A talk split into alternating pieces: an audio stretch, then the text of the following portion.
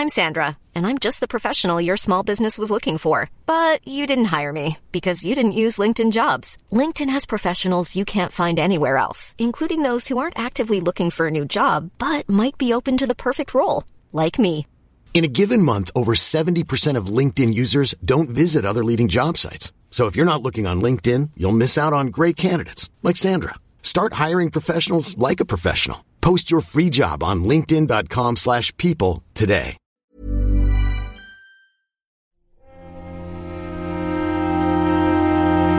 Muy buenas a todos y bienvenidos a El Nexo, una serie de pequeñas reflexiones sobre la actualidad del videojuego. En esta ocasión tenemos un programa especial porque me he traído a un invitado, al invocado aquí a El Nexo, que tenía ganas de que se pasara desde, yo diría, que la temporada 1 o la temporada 2, porque ese es el tiempo eh, que, vamos, no solo que llevo yo a la antena, sino que se lleva anunciando y previendo que iba a salir en algún momento Bayonetta 3. Y desde entonces yo quería invitar al bueno de Víctor Martínez, chico nuclear. Hola Víctor, ¿cómo estás?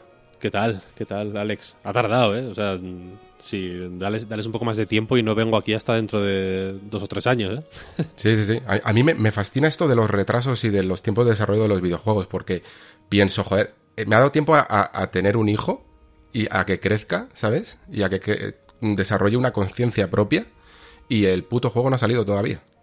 Sí, sí, total, ya ves. No, no sé ni en qué año.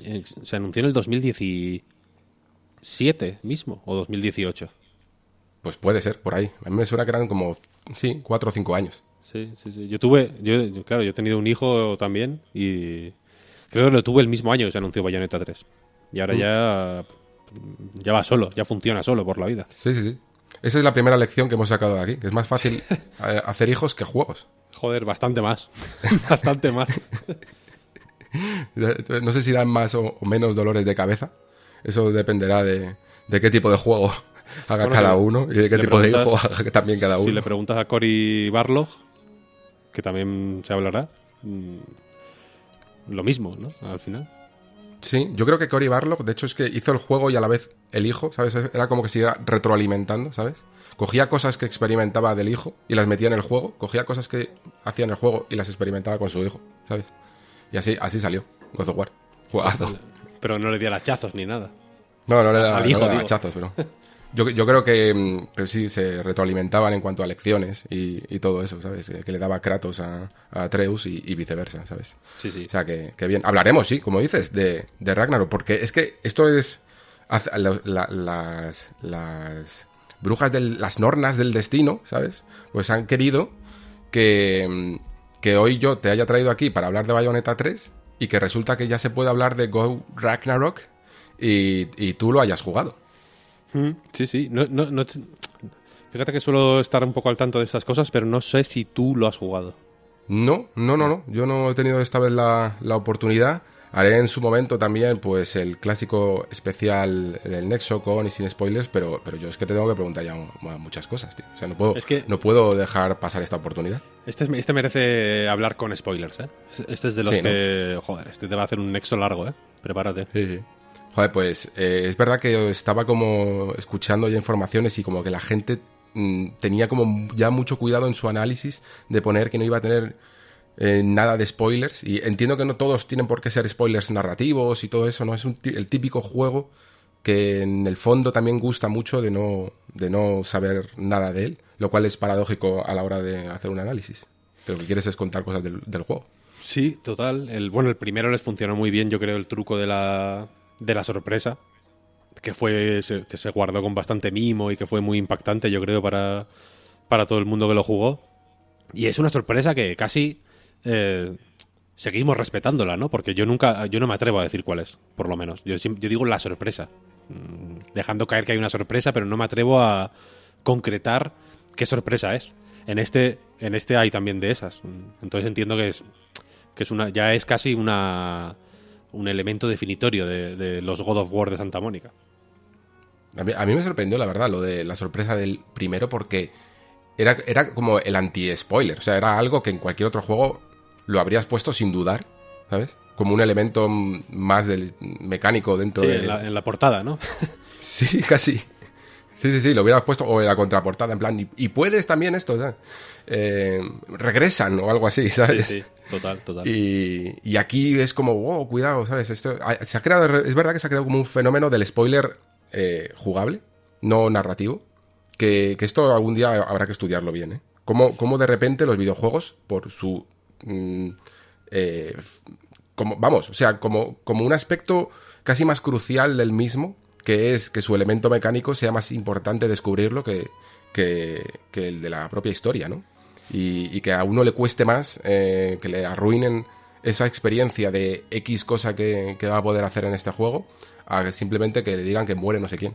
Mm, eh, bueno, con Bayonetta 3, por ejemplo, algunos análisis han, Creo que ninguno ha tirado spoilers como tal, pero por ejemplo el de Polygon famoso y muy comentado, pues bueno, Mm, bailaba en la frontera del spoiler un poco, ¿no? Como que sí, en vez de decir el spoiler, decía todo lo que hay alrededor para que tú te imaginaras la forma del spoiler de alguna manera. Y, y a mí me dio igual. A mí me habría jodido. Yo, yo he estado. No he hecho media blackout porque lamentablemente no puedo, pero sí que me he cuidado mucho de no meterme en Reddit, de. De no, normalmente cuando sale un juego que me gusta busco en Twitter el título, a ver qué se va comentando, por ejemplo. Mm. en, el, en un Discord que tenemos en la Night.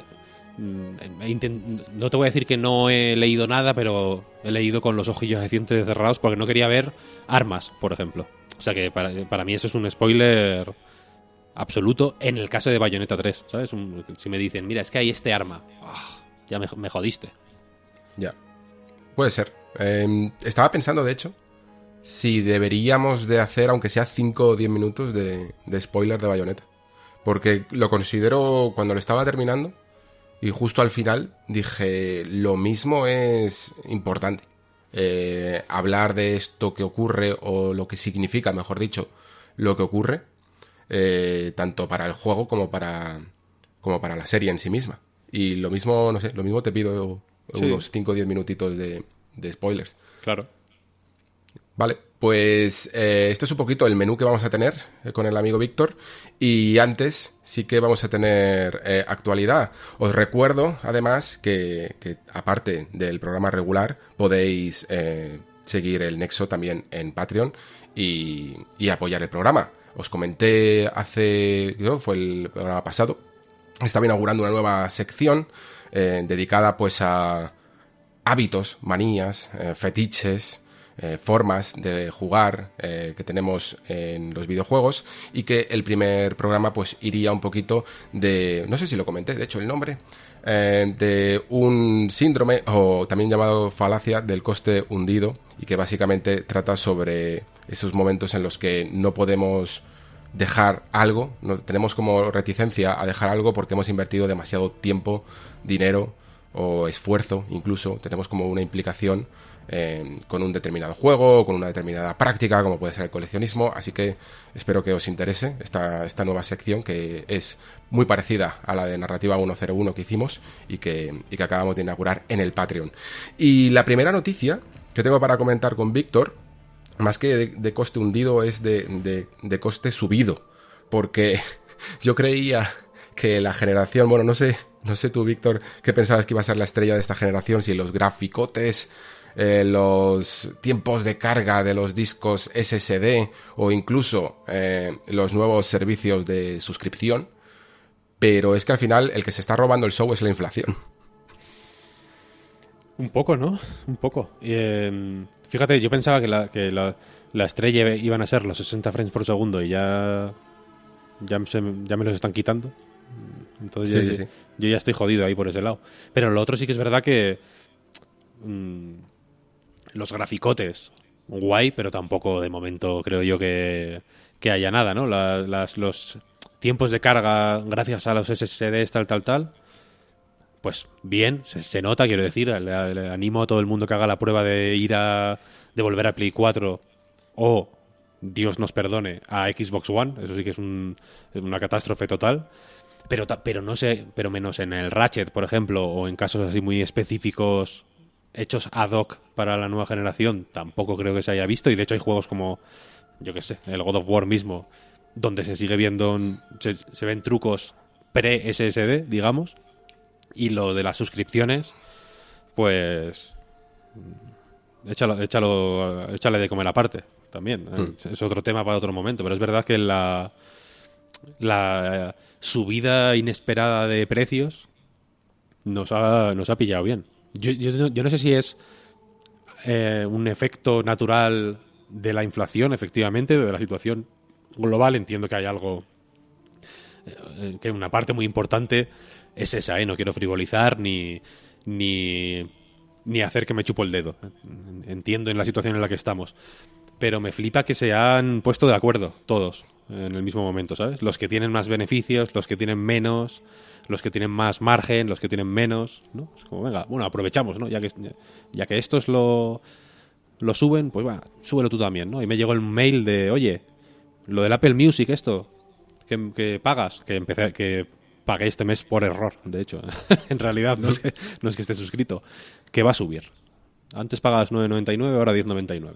Hostia, pues ba- bastante que te avisaron, ¿eh? Porque lo de Apple ha sido increíble. O sea, Apple ha aprovechado para subir precios de generaciones anteriores de un día para otro, en el momento este en el que se actualiza la página porque sale un nuevo iPad. Y dicen, ah, pues ya, vamos aquí a modificar este el precio del iPad anterior, que, que, que ahora cuesta 100 euros más por los loles, básicamente. Sí, sí, total. Desde luego, a ver, la- yo que sé, en el caso de, de Play 5, pues en fin. eh, Yo creo que ha sido uno de los temas del año, ¿no? En realidad, porque ha sido un movimiento inesperadísimo y, y inédito, en realidad.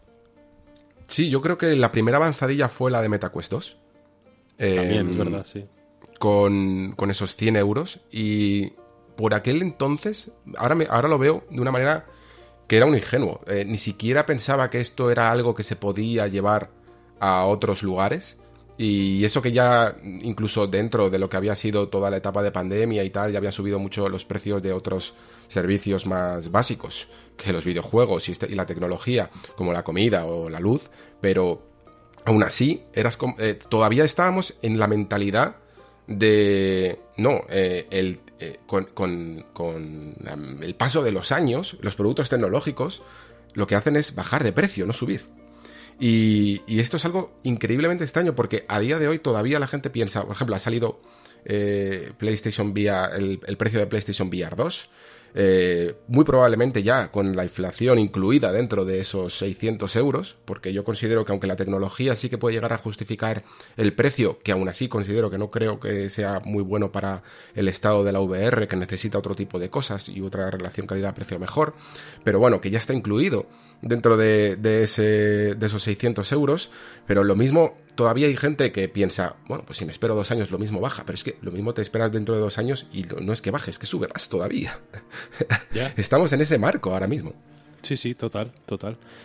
Mm, lo, lo de PlayStation VR, fíjate, es que te lo- te lo- es una cosa que quería comentar en el reload, pero mira, te lo, te lo comento a ti aquí. Eh, yo creo que en su momento dije lo de los 600 euros, que sé que es una... Igual, igual estoy aquí eh, eh, tirándome unas flores que no me corresponden porque dije otra cosa, pero es que las especificaciones técnicas son tochas, ¿eh? O sea, quiero decir, no son unas, un aparato mm, que pueda costar muy fácilmente menos que eso, ¿eh? No, no lo, no lo es. Es que la, la resolución que tiene este panel es de 4000 por 2000, que es una resolución increíblemente alta y que además lo tiene dividido por ojo. No es como el MetaQuest 2, que es simplemente que Carmack aquí fue muy listo y dijo, venga, vale, si abaratamos los precios, pues pongo un panel para dos ojos y a tomar por culo, ¿sabes? Y, lo, y en el fondo creo que dio la clave, porque lo que interesaba era bajar los precios y consiguió bajarlo con respecto 100 euros con respecto de las Quest 1. Pero es que aquí, aparte de eso, también tienes eh, la vibración áptica, que no es barata. Eh, tienes el audio 3D, que no es barato.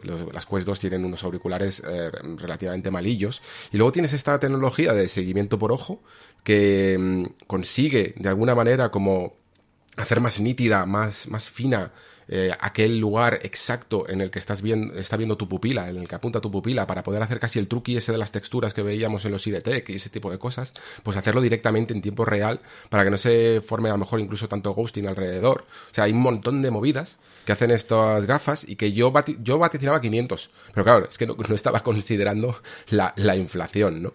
Y, Sí, bueno, y- pero y- sí. insisto que es que el aparato es muy tocho, realmente. Mm. Es una, eh, y no solo es un aparato muy tocho, sino que Meta ha, ha hecho un movimiento no, simi- no, no idéntico, pero similar. Eh, eh, dentro de las especificidades de su negocio, creo que es similar, que es sacar las, eh, las Quest Pro que te cuestan 1500 pavos y te quedas como estabas, ¿sabes?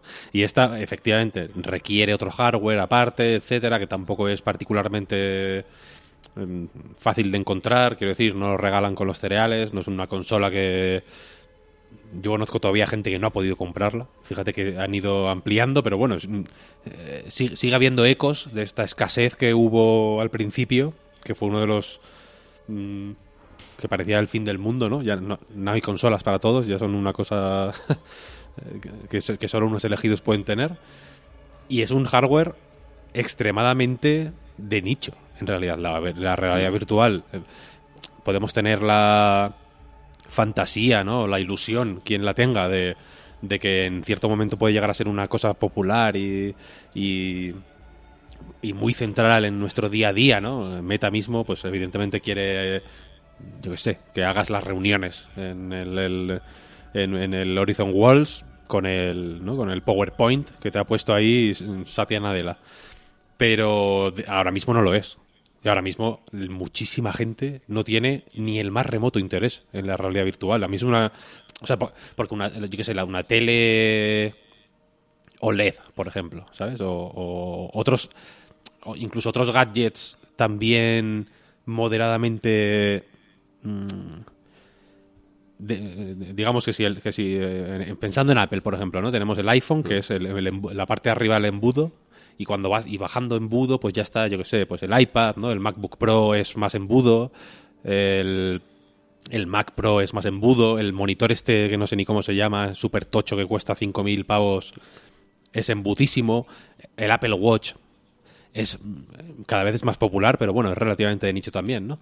Eh, y, la, y la VR es que es una cosa que no, que no, que está fuera del embudo. Hay mucha peña que es que ni le que ni se plantea, ni le interesa, ni le atrae de ninguna manera. Es, es una es una situación. Yo estaba en esa situación también, de hecho, ¿no? Hasta que una vez jugué al. eh, ¿Cómo se llama? este? El Elite Dangerous. Mm.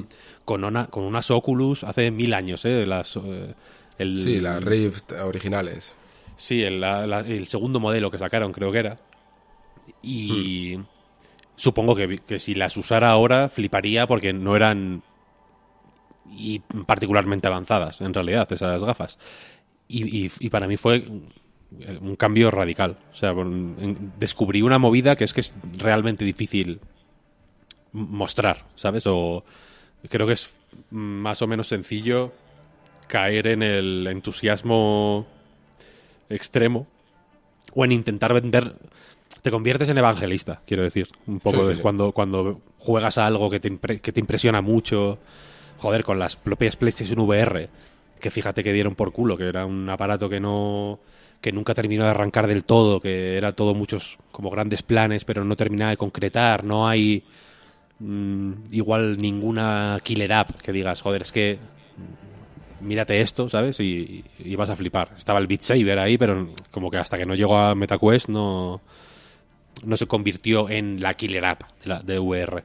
Y aún así, o sea, yo te juro que hubo una época que cada vez que venía alguien a mi casa, lo primero que hacíamos era, en plan, ven aquí, ven un segundo, ven un segundo, te voy a poner una cosita. Y les ponía la, la VR porque, porque me parecía flipante. Y en el caso de Play, no era meterte ahí en un mundo virtual ¿sabes? A mirar cuatro tonterías, a mirar unos muñecos feos que no sabes muy bien qué hacer en, un- en mundos vacíos. Era había, había algunas demos muy impresionantes, había juegos que eran muy inmediatos y muy accesibles, pero muy impactantes, como el Super Hypercube este.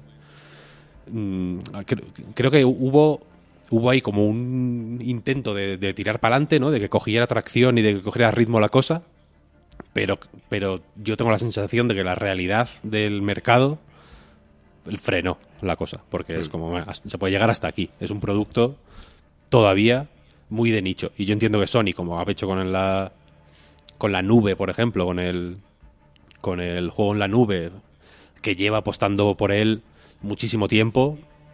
Y bueno, cuando compraron el Gaikai, todavía, todavía te acordarás tú también de, de que mucha peña era como, pero ¿qué, hacéis? ¿Sabes? ¿Qué hacéis tirando dinero en esta tontería que no, va, que no va a ningún lado? Durante muchos años la tecnología de la nube, o sea, del juego en la nube y la... Cuando salió el PlayStation Now tampoco fue particularmente bien recibido y demás, estuvo como latente ahí, ¿no? Y ahora poquito a poco, pues bueno, el Xcloud ha ido haciendo que, que cale muchísimo más. Antes de eso, el GeForce Now creo que también hizo lo suyo, ¿no? El Stadia, eh, igual ya es... ahora hablar de Stadia, igual no es el mejor momento, ¿no? Pero, pero bueno, hubo iniciativas ya mucho más amplias y más tochas eh, alrededor del juego en la nube. Ahora, ahora mismo salen juegos para la nube en la Switch. Yo no, juego, yo no compraría ni uno. El juego en la nube es una alternativa de jugar que puedes usar o no, pero bueno, está ahí te puede llegar a hacer el apaño. La realidad virtual es otra cosa. Eh, la, realidad virtual no es, que el, el, jugador hardcore, yo entiendo que muchos no se vean del todo eh, que les atraiga tanto este tipo de plataforma porque no es una tecnología para jugar horas y horas todos los días, ¿no? El que se tira jugando tres o cuatro horas al día es que ese no va a aguantar con el casco en la cabeza, menos en verano, y no, no es cómodo para eso, no, no llama la atención. Es más bien como, como el tío que le mola mucho, yo qué sé, jugar al fútbol los sábados o al golf o lo que sea, y le flipa, pero solo lo hace los sábados y una hora o dos. ¿Vale? Sí, o, pues el, flipado de las barbacoas, que tiene una barbacoa en su puta casa que es, ¿no? Que, le puedes poner Claro, pero no, es, no está cinco horas haciendo una barbacoa todos los días. Claro, pero no es una cosa que use mucho, es una, y, pero siempre que vas a su casa, te, lo primero es como, vente, vente, mira la barbacoa, ¿no? Mira qué guapa mira está. el pollo aquí. Mira este accesorio, mira esto, mira esto cómo lo hago, fíjate, ¿no? Los tomates, cómo quedan, tal. Pues bueno, es un power user de algo que que, fíjate lo que te voy a decir, que igual eh, merece más la pena invertir en barbacoas que en, eh, que en realidad virtual ahora mismo. Porque creo que el, público es más. Es más. es más fiel.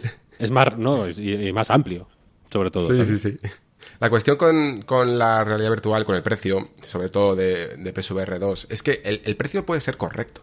Pero no significa que tenga que ser un precio eh, ajustado o bueno para el mercado. Eh, los momentos en los que la realidad virtual han funcionado mejor son precisamente los que encontraban una relación calidad-precio correcta, que fueron eh, MetaQuest 2 por, con 300 dólares y las primeras PlayStation VR con 400 dólares. ¿Eran unos paneles eh, peores? Pues sí, sobre todo el de VR pues era de aquella manera. Antes comparabas con el, decías que el, de, el primero de Rift, pues yo creo que el de VR 1 era incluso peor. Eh, tenía más, menos densidad de píxeles por pulgada. Eh, pero lo importante era que abrían muchísimo el mercado y, MetaQuest eh, vendió millones, vamos. Algo que no, no, creo que vaya a conseguir estas VR2. Hmm. Y sobre todo por lo que decíamos, por, el, por la inflación. Y la inflación, de hecho, Tú decías que, bueno, que parece que se está sumando todo el mundo al carro. Y no sé hasta qué punto eh, tienes del todo razón, porque eh, los que no se han sumado todavía, como por ejemplo parecía que Microsoft eh, no lo iba a hacer, sin embargo ya han avisado, ¿no? Van avisando tímidamente, pero ha sucedido esta semana que Phil Spencer ha dado una entrevista, una entrevista que además no hemos podido leer del todo porque era casi de, de, estas de Wall Street Journal que están tan privadas que es bastante complicado conseguirlas, pero que mm, a través de, de mm, este periodista, ¿cómo se llama? Tom Warren. Sí, eh, sí, sí. Hemos conseguido unas declaraciones en el que comenta mm, que, bueno, cree que eh, en algún momento tendremos que aumentar los precios de ciertas cosas pero al acercarnos a las navidades pensamos que era importante mantener los precios. Em, ¿Qué significa más o menos esto? también dice, hemos mantenido el precio en nuestra consola, hemos mantenido el precio en nuestros juegos y en nuestra suscripción. No creo que seamos capaces de hacer esto para siempre. Creo que en algún momento tendremos que aumentar el precio en ciertas cosas. ¿Qué quiere decir esto? Pues que si queréis compraros una Xbox, lo mejor es que no lo penséis más allá de Navidades, porque lo mismo el año que viene os encontráis una sorpresa. Esto, aparte de, del hardware, eh, también se habla, incluso él mismo lo dice, ¿no? En el precio de los juegos, que era una de las eh, medidas impopulares de Sony y que parece que se ven todos al final forzados a hacerlo un poco, y sobre todo con el tema de las suscripciones. Que el tema de las suscripciones es el que más eh, casi me centraría yo, porque lo de la consola, bueno, sería un poco casi volver, lo, podemos, lo comentamos, pero eh, pues sería casi volver otra vez a lo del precio de la Play 5.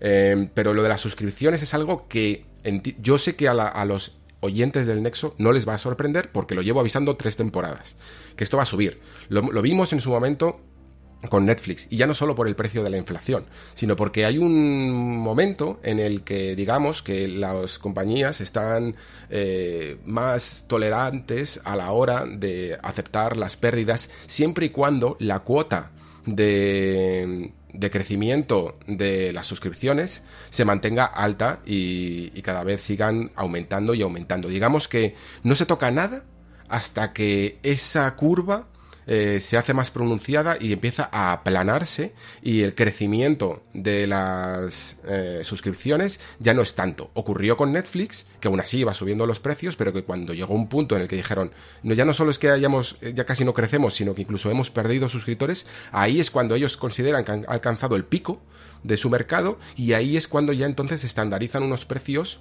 eh, acordes con lo que ellos consideraban en un principio, que, hasta entonces incluso podían llegar a estar perdiendo dinero. En el caso de Microsoft, ellos lo han dicho eh, siempre que no pierden dinero con el Game Pass, pero sí que me preocupa que la cuota de suscriptores de Game Pass no es del todo tan tan alta. La, generación no está eh, terminada y no están, por, por, lo tanto, tampoco todas las consolas eh, que hay a final de generación vendidas y yo quiero creer que sencillamente, como dice eh, Phil Spencer, digamos que todo el mundo que tiene un Xbox mm, y que quiere el Game Pass ya lo tiene, ¿vale? Ya no vas a convencer a nadie más que tiene la, que tiene la consola, pero lo que hay que hacer es vender más consolas. Y aquí también esto, pues entronca con el tema de, bueno, ahora te vas a enfrentar a una, a una subida también de precio del hardware y por lo tanto también eh, probablemente a una subida de precio del servicio, todo va a ser más caro. Esto se va a poder sostener en el tiempo cuando vayan llegando los grandes juegos exclusivos mm, día 1. Eh, es algo complicado y no solo hablo por parte de Microsoft, hablo también por parte de, de Sony que tiene un poquito casi el, el, mismo, el mismo planteamiento, teniendo en cuenta además que acaban de incluso eh, todavía no, están, no han entrado en perder beneficios, pero sí que han entrado en perder suscriptores en esa conglomeración de su servicio de PlayStation Plus. ¿Cómo lo ves todo esto un poco, Víctor? Mm, yo, o sea, entiendo la postura de. Yo entiendo que Phil Spencer no puede decir no, no nunca vamos a subir el precio, ¿no? En plan, esto como estas empresas de, de, telefonía que tiran a la piscina y te dicen, no, no, es esto para siempre, para toda la vida, ¿no? Hasta que te mueras. Entiendo que eh, en el año 2022 de nuestro Señor sería ingenuo decir de pronto, no, no, el Game Pass está bien como está, se va a quedar así para siempre. Pero también entiendo que la, la estrategia que se va viendo de lo, que llevamos viendo los últimos años eh, con Game Pass y lo que yo entiendo que quiere hacer eh, Xbox con Game Pass, no por nada, sino porque, bueno, entiendo que también eh, Microsoft a la hora de diseñar Game Pass pues se fija en Spotify, en Netflix, ¿no? en una serie de servicios que ya existen y bueno, no creo que sea eh, descabellado coger ejemplos de aquí y de allá para intentar entender la situación. Entonces yo entiendo que la, que la estrategia ahora mismo es eh, compensar un desequilibrio que la generación anterior ocurrió, creo que de manera más o menos orgánica, quiero decir, el desequilibrio entre Xbox One y PlayStation 4 a nivel de ventas, a nivel de implantación, eh, a nivel incluso cultural, me atrevería a decir, ¿no? De, de, de cuáles fueron los juegos que, que marcaron un, de, alguna manera el, compás de la generación anterior. Hay algunos en Xbox One, evidentemente, pero creo que en Play 4 eh, hubo más, simplemente. Algunos buenos y algunos malos, ¿eh? no digo que fueran todos eh, los mejores juegos de la historia. Eh, y entonces para hacer, para, para ejecutar correctamente esa compensación y, si Dios quiere, eventualmente pues hacer que la balanza se equilibre a su favor, yo creo que necesitan apurar, apurar al máximo. Creo que por eso, o sea, lo de, lo, de las suscripciones baratungas de aquella manera, bueno, igual al principio era casualidad, ¿no? Pero yo entiendo que después de dos años ya hay que ir pensando que, puede ser parte de su estrategia y me parece guay, ¿eh? quiero decir. Ellos están... Eh, quieren popularizar un servicio que en videojuegos actualmente no es popular, que tiene... Que tiene, que, que tiene necesariamente un tipo de adaptación yo lo estoy necesitando, honestamente. Llevo muy mal lo del Game Pass. No lo uso prácticamente nada porque sigo teniendo esa, no sé si llamarlo nostalgia o bueno, me, gusta, al fin y al cabo, comprar un juego y, ¿no? y mirar la caja y meterlo en la consola y jugarlo y tal, tal, tal. Juego a muchas cosas por Game Pass, quiero decir, no, me refiero a que... Eh, no, quiero decir que no lo que no lo use nunca, pero definitivamente no es mi primer mi primera opción eh, a la hora de jugar a, a todo. Y entonces ese tiempo de adaptación necesita pues que la gente use mucho el servicio, dar motivos para que la gente use el servicio, pero dar motivos también para que la gente se, se olvide de lo otro, ¿sabes? Y que le empiece a compensar más, de alguna manera, igual que empezó a compensar más tener todo el toda tu música en un iPod y luego en el móvil con el Spotify, a tener un CD, ¿sabes? Mm. Y eso, la, cuestión es... Hace falta tiempo ahí. ¿Hasta qué punto el precio se puede subir sin parecer que el servicio pierde valor. Porque tú puedes decir ahora, mira, es que cuesta 10 pavos, y poniendo una suscripción normal o algo así, eh, redondeando, que no sea la, la, Ultimate ni nada de eso. Em, y piensas, bueno, pero es que un, me sale como si fuera un alquiler, ¿no? Em, puedo jugar a, sin, sin límite de tiempo. Va a salir el, yo qué sé, el Hellblade 2 y lo voy a poder jugar el día 1 ahí. Y luego aparte encima, si me lo termino, Mm, me da tiempo a jugarme otra cosilla. Y ahora lo vamos subiendo de precio, ¿no? Y dices tú, vale, o sea, lo que estás haciendo más o menos es eh, jugar al juego de turno por cada mes. Eso, si no es un juego a lo mejor más largo, como puede llegar a ser Starfield o algo así, que entonces a lo mejor te tiras tres meses con Starfield y te cuesta 30 euros, ¿no? Pero ahora vayamos subiendo, ¿no? Y en vez de ser 10, son 15. Entonces ya no son 30 euros el Starfield, tres meses jugando, sino que son 45 euros y ya no pensemos si llega a subir en algún momento a 20 euros, ¿no? Sí, bueno, ya... la propuesta de valor siempre es que puedes jugar, puedes dedicarle a Starfield tres meses o medio año, o puedes jugar al Vampire Survivors durante cinco horas al día los próximos seis meses, si quieres, vaya, pero la propuesta de valor no es esa, ¿no? No estás alquilando el Starfield por 60 euros eh, a lo largo de tres meses o, o por 45. Estás accediendo a un catálogo súper grande. Por el tipo de consumo que se hace de videojuegos, si me permite esta pequeña reflexión, yo creo que se parece más el caso de Game Pass o es más comparable con Spotify que con Netflix. Porque Spotify yo creo que sí que puede subir el, precio lo que quiera, básicamente. Te cobran 20 euros mañana y habrá gente que se de baja, evidentemente, y que diga, bueno, mira, hasta aquí hemos llegado, ¿no? Pero es que sabiendo que hay asteriscos aquí, tienes acceso a, todos, a toda la música del mundo, a todos los discos que existen prácticamente, ¿no? Da, la sensación. Tú buscas lo que sea, te recomienda un colega tuyo un disco eh, super underground de los años 50 de unos artistas que, grabaron la maqueta, una maqueta y al día siguiente se mataron en un accidente de coche y está en Spotify, ¿no? Y dices, hostia, qué locura, ¿no? De alguna manera han conseguido que la propuesta de valor de Spotify sobre todo, pero bueno, de Apple Music también y demás, sea, tienes toda la música del mundo aquí. Game Pass mm, lo veo más limitado, ¿no? Es como tienes mm. estos juegos, no son todos los del mundo. juegos del universo. no son todos los del mundo y de hecho están lejos de ser todos los del mundo, en realidad, ¿no? Son estos, es una selección que te hemos hecho eh, para ti y que son bastantes, quiero decir, o sea, Game Pass creo que es de, mm, el, valor de Game Pass por lo que pagas es acojonante, realmente, vaya, es una, es una salvajada. Pero sí, pero no es todavía eh, yo, creo lo que el, el, Spotify de los juegos, ¿sabes? y, y, de momento tampoco es el Netflix de los mm. juegos, porque es cierto que Netflix también, yo creo que también pueden hacerlo ahí porque tienen básicamente se nutren de series y pelis de Netflix, Para mi gusto no son las mejores que hay, pero bueno, tampoco son las peores, desde luego. Es un, entiendo que haya gente que pueda nutrirse eh, audiovisualmente solo de Netflix y, está sobrado, ¿no? Pero porque invierten en producción una cantidad absolutamente asombrosa y sacan, tienen un output bestial. Siempre hay algo nuevo en Netflix, ¿no? Eh, Yo descubrí hace poco la sección de niños. De pa- le pongo los dibujos en Netflix a mi hijo. Y es acojonante. ¿Cuánto hay ahí? O sea, hay, hay cientos de series de dibujos, una, una una barbaridad. Y recientes todas. Todas las series son como del 2021 o 2022. Es como, pero ¿cuándo, ¿cuándo cojones ha salido todo esto? ¿Cu- cu- ¿Cuántas salen a la semana? Es que es, es imposible saberlo. Y en Microsoft yo creo que una parte de su estrategia pasa por, por eso, ¿no? Por tener un sello, Game Pass, digamos, ¿no? Juegos, que, que de un juego de Game Pass, que ahora se dice con sorna de algunos juegos de... Bueno, me- juego de Game Pass, ¿no? Este, este no me lo compraba, pero si está en el Game Pass me lo juego. Yo creo que en algún momento tendrá que llegar a ser un sello de calidad, realmente, un, un distintivo, ¿no? Que digas, vale, esto es un juego de Game Pass. ¿Y qué será un juego de Game Pass? Pues el Starfield, por ejemplo, ¿sabes?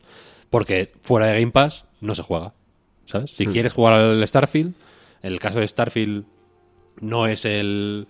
eh, no, no- no es 100% así, quiero decir, pero llegado el momento, cuando el negocio tenga que ir evolucionando y tengan que retener y que ir efectivamente aumentando el valor de Game Pass para justificar, pues por ejemplo, una subida de precio de un euro, que tampoco me parece una cosa dramática, pues igual sí que tienen que ir acotando un poquito más, ¿sabes? Y que haya juegos, no, no digo que estén acotados a la Xbox, pero pueden estar acotados a Game Pass, a PC, o sea, y a PC mm, de aquella manera, ¿no? A Windows 10 barra 11, a Xbox y a dispositivos, ¿no? Si, quieres, si, si de pronto sacar una app para teles, mm, para todas las teles o un eh, stick de estos, como se iba diciendo y demás, que sea ecosistema Game Pass, ¿no? Y entonces el, el- juego de Game Pass deje de ser un Scarlet Nexus, ¿sabes? Y pase a ser un, un- pues eso, el, el nuevo Doom,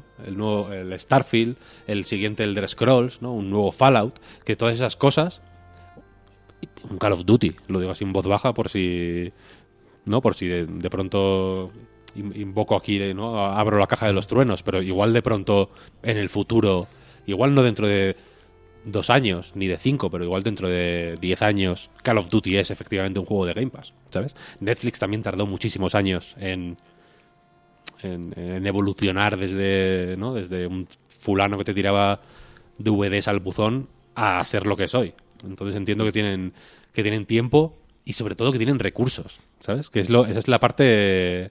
Por eso yo decía antes, hablaba de los que tienen más margen, los que tienen menos, los que tienen más ganancias, tal. Microsoft igual no tiene más ganancias que otros, pero, pero fondo, ellos tienen ahí el, el- el- la caja fuerte está del tío Gilito, ¿sabes? Que se, que se bañaba en, en monedas Piscina de oro, sí. y pueden y pueden tirar, ¿sabes lo que quiero decir? Se pueden permitir, creo yo, unos años, iba a decir malos, pero bueno, unos años no tan buenos. Entiendo que ningún año, si, si hubiera años malos, mm, La, la táctica, es la táctica de Amazon, vaya. Eh, pueden resistir cualquier golpe, incluso, claro, hay que incluso aunque no les funcione. Vamos, Hay eh. que aguantar, hay que aguantar.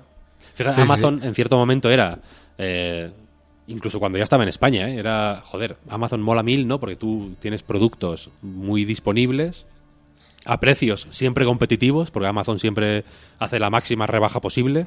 Si alguien compra libros, verá que siempre hay un 5% de descuento, que es lo máximo que se puede descontar un libro por ley.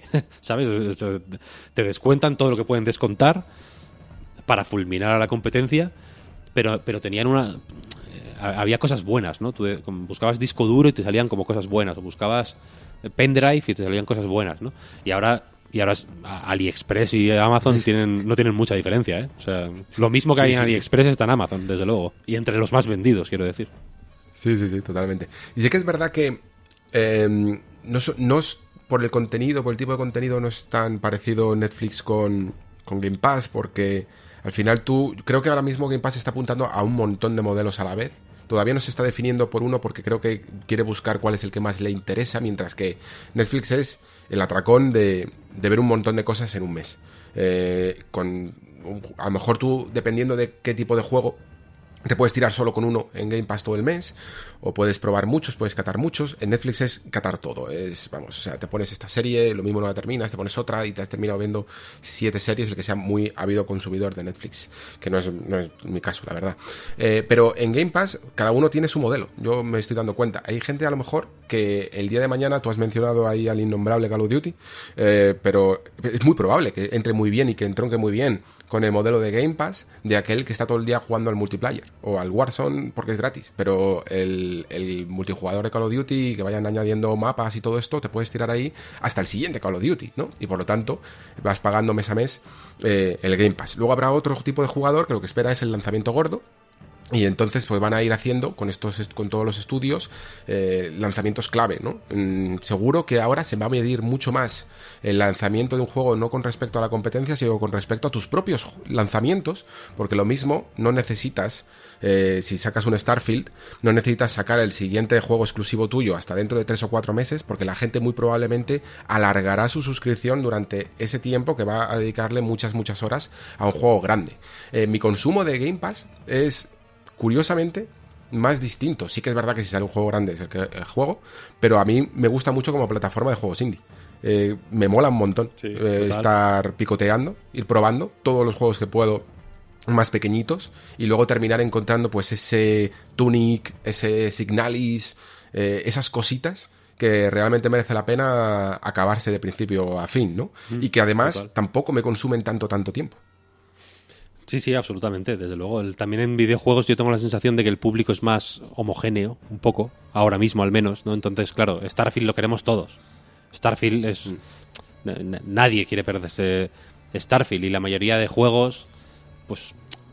Creo, creo que Microsoft sí que intenta abrir nichos, ¿no? Metiendo de pronto, yo qué sé, un Farming Simulator o juegos así, de pronto una, un juego de conducir autobuses ¿no? El Power Wash, que fue un, que es Goti, por, posiblemente.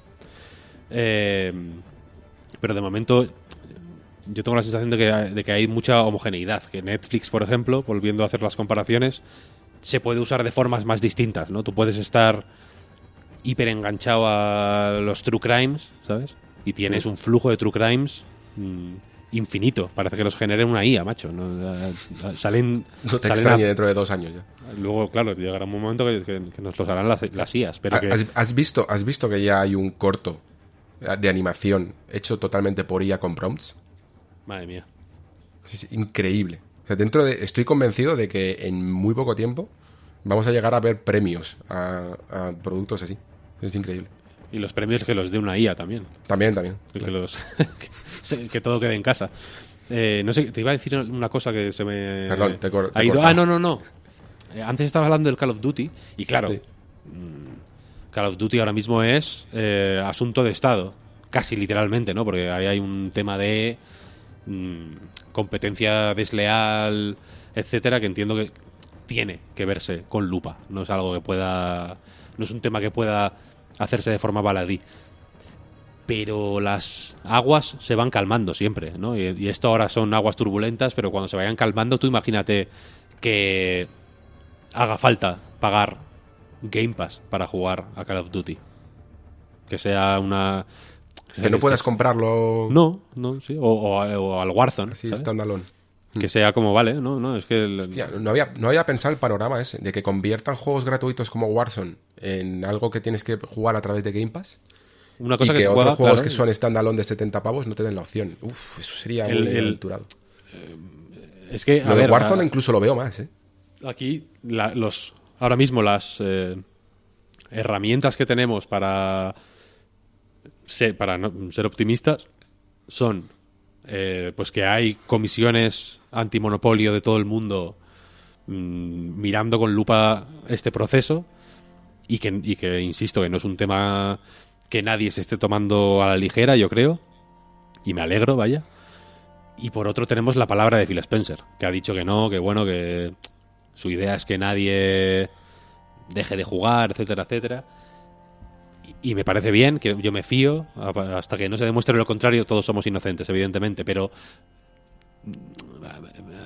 pensando mal, ¿no? Y, mirando así un poco a la larga, a mí me cuesta hacer. Me cuesta hacer vaticinios muy eh, rotundos y muy. me, cuesta sentir que estoy hablando de manera bien informada, fiándome de la palabra de alguien, ¿sabes? Porque la palabra de alguien es la que es, ¿sabes? Y, to- y todos tenemos, todos somos gente de palabra y todos intentamos eh, ser fieles a, a nuestra palabra, pero es que la cosa cambia mucho, ¿sabes? O sea, el mundo cambia mucho, los Y negocios estos tipos de cambian mucho. creo que no puedes hacer ningún tipo de contrato que te vincule de alguna manera. No sé si se puede hacer algún tipo de acuerdo. Entonces es que solo queda eso. Fiarte Claro, o no fiarte. Y, y- y- y- esto, o sea, lo, decía retrotrayéndome al, al- al principio, ¿no? A lo de la subida de los precios, etcétera, etcétera, que evidentemente una, una forma, cuando, la, cuando el crecimiento frena, que es lo que ha pasado con Game Pass básicamente, yo creo, ¿no?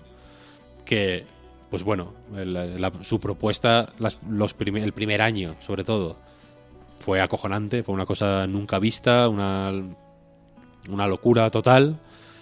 Creo que después les ha ido costando mantener un poco el, el ritmo, tengo la sensación.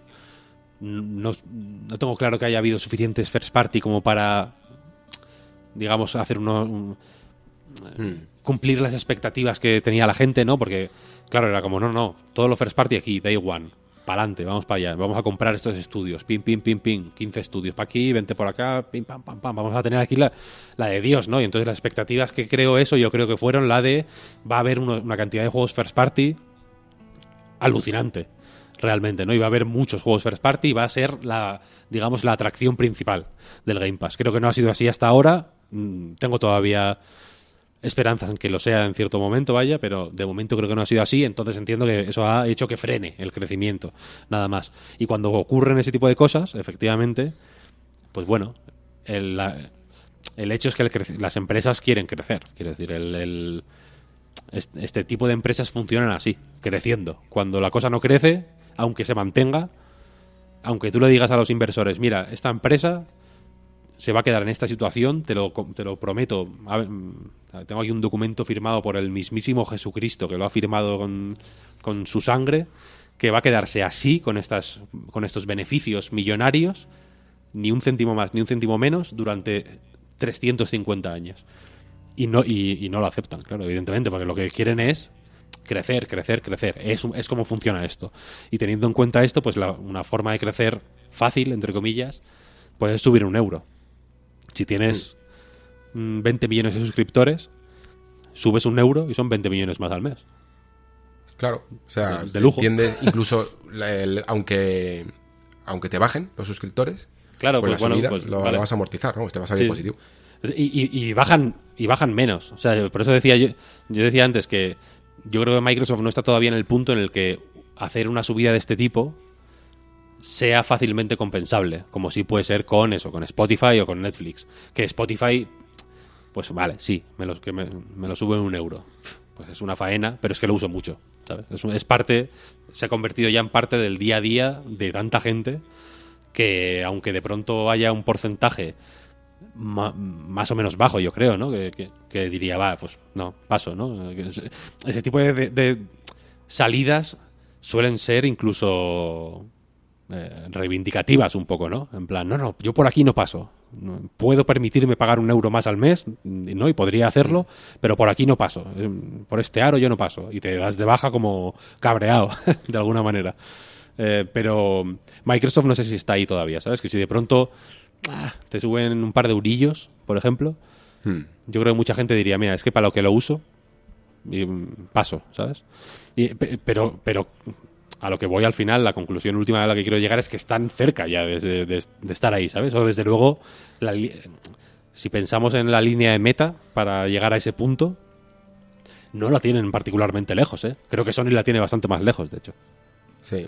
Yo creo que el plan, a lo mejor para esta generación todavía es tímido a la hora de subir precios de servicio. Eh, la consola, más que nada, es que no les va a quedar más remedio.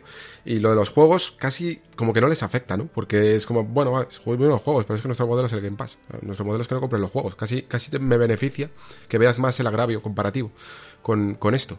Y la ruta es la que estamos fijando, yo creo. Eh, Me parece que está bastante bien marcada. Va a haber juegos clave que van a ser los que esta curva que se está aplanando de suscriptores se eleve, cuando salga un Hellblade, cuando salga un Starfield, cuando salga un About, cuando salga un Fable, todo este tipo de juegos, van a Sí, hacer bueno, y- que haya Doom, ese pico. y- o sea, no pienses Sí, solo sí, en IPs es. de, Claro, claro, de de- Microsoft, de- claro, de un Microsoft. Doom, un, un- iba a decir un Skyrim, vaya, un Elder Scrolls, un Fallout, Sí. ¿no? Tienen ahí un montón de un Wolfenstein, tienen un montón Esos de son los ¿eh? encargados de subir la tasa de suscriptores y la de mantener mes a mes eh, el pago. Van a ser, yo creo, los juegos largos. Los juegos tipo Call of Duty. hay mucho RPG precisamente para que duren. Eh, esos son los que luego están en- en- encargados de que no solo te suscribas un mesecito y ya te, te quites, ¿sabes? Entonces, pues lo tiene. Y luego, pues el juego, los juegos indie que comenté antes que me molan mucho, pues a lo mejor los, los tienen un poco más para rellenar. Pero, No, para, dan- para que haya. dan caché. Claro, dan caché, sí. Luego, Tunic. sobre todo, si tienen premios, claro, está bien. Tunic, por ejemplo, joder. Sí, sí, sí. juego, ¿eh? O sea, te, te da un... Dices, ostras, que, ¿no? que, que- es una buena sorpresa si no lo conocías. Si, si no lo conocías y ni siquiera lo habías visto en Game Pass, seguro que lo vas a ver en mm, repasos de lo mejor del año, ¿no? En un, youtuber que te mola te lo recomienda y demás. Son juegos con caché, ¿no? El, Sí. si- si- el Signalis que decías que ha salido ahora, lo mismo. Todo, está habla, no, no está hablando de él todo el mundo, pero todo el mundo que tiene que hablar de él está hablando de él. Sí, sí, sí. sí. Y accede fácil a él. Es que no se va a perder la conversación en el momento en el que sucede. Sí, sí, total. Entonces, pues sí, lo tienen, lo tienen bien planeado. Eh, veremos un poco cómo responde Sony, que de momento eh, creo que sigue más o menos un plan híbrido entre lo que él, ella pensaba que iba a ser la generación a, a nivel de que podían sostenerse con lanzamientos individuales y exclusivas temporales y lo que está ocurriendo con, con el PlayStation Extra, que empezó bien, arrancó bastante bien el primer mes y luego se ha quedado un poquito estancado, yo diría. Los últimos meses es como que no me ha parecido que haya ni mucho movimiento ni muy interesante. Mm, Necesitan esa figura que llamábamos, que yo llamé un poco mal, de curator, eh, que, que le traiga estas joyitas a su catálogo y que las siga trayendo y que siga peleando por ellas. Eh, y mientras, pues como decía, pues van asegurándose afinidades, como esta última de Silent Hill que tuvimos hace poco. Quería hablar precisamente de Konami, para preguntarte también a ti un poco cómo lo habías recibido esto de Silent Hill y luego para comentar también un rumor sobre que Konami realmente eh, Silent Hill sería el primero de, del rescate de tres grandes franquicias que serían Silent Hill, Metal Gear y, y Castlevania. Eh, Metal Gear sería incluso la siguiente y es que hace mucho que no hablo de Metal Gear, ya no es solo por traer rumores no confirmados, pero es que hace mucho aquí en el Nexo que no hablo de Metal Gear y eso me sienta, me sienta mal. Necesito Apetece. hacer una vez. Apetece, es que lo necesito hacer una vez cada temporada. Es como me- me lo pide el cuerpo. Y entonces empecé a pensar si realmente eh, ocurriera, si realmente se rescatara Metal Gear, en qué condiciones se haría y si, y si Metal Gear tiene algo que decir y algo que decirnos esta generación y a los nuevos jugadores. Eh, que por un lado, también teniendo en cuenta que si, pu- si puede existir Metal Gear sin Hideo Kojima, eso, por supuesto, habría que hablarlo. Y también si, si hay lugar para él, como, como juego extraño de acción, táctica, sigilo, eh, y luego también incluso por sus temas. Yo creo que por los temas, ya que, ya que Kojima hace 10 o 20 años nos anticipó lo que está ocurriendo ahora, pues ah, estaría muy, muy guapo, pero claro, sin esa figura de Kojima, sería capaz Konami, eh, a través de otro equipo, mm, que captara el espíritu de su tiempo, el espíritu de nuestro tiempo, que es un poco lo que ha hecho esta franquicia. Pues te, he lanzado 20.000 preguntas, realmente. O sea, puedes empezar por donde quieras, desde si... Sí, cómo has recibido Silent Hill, si quieres, hasta, hasta cómo ves Metal Gear si ocurriera esta generación, por ejemplo. Yo personalmente desconfío un poco de Konami. No sé si es una... bueno, sé que es una sensación generalizada, pero desconfío de Konami. Creo que tienen que hacer alguna cosita bien hecha y ojalá el remake de Silent Hill 2 eh, lo sea para que diga, vale, vale, vale, vol- volvemos a entendernos. Porque ahora mismo, eh, no sé, no, no, creo que le faltan, le falta mm, rodaje ahora mismo o, le, le falta eh, calentar antes de salir a correr, ¿sabes? Creo que llevan mucho tiempo sen- sentados. Y y hostia, Silent Hill 2, vale, guay, es un juego que ya existe. Eh, eh, bueno, tendrán sus. Tienen sus más y sus menos. Hay gente que es más fan y menos, pero bueno, creo que merecen al menos el beneficio de la duda. Y, y no tengo claro que tenga que ser sí o sí un desastre lo que pueden hacer, vaya. Aunque, aunque también he visto mucha reticencia por ese lado. Y sobre lo otro, sobre Metal Gear, eh, pues es, un poco lo mismo, pero, pero agravado por el hecho de que Kojima está haciendo... Mm, está, está haciendo la nueva generación de Metal Gears. Está haciendo lo que... O sea, Death Stranding es más o menos lo mismo que Metal Gear. No es Metal Gear, efectivamente. Los personajes no son los de Metal Gear.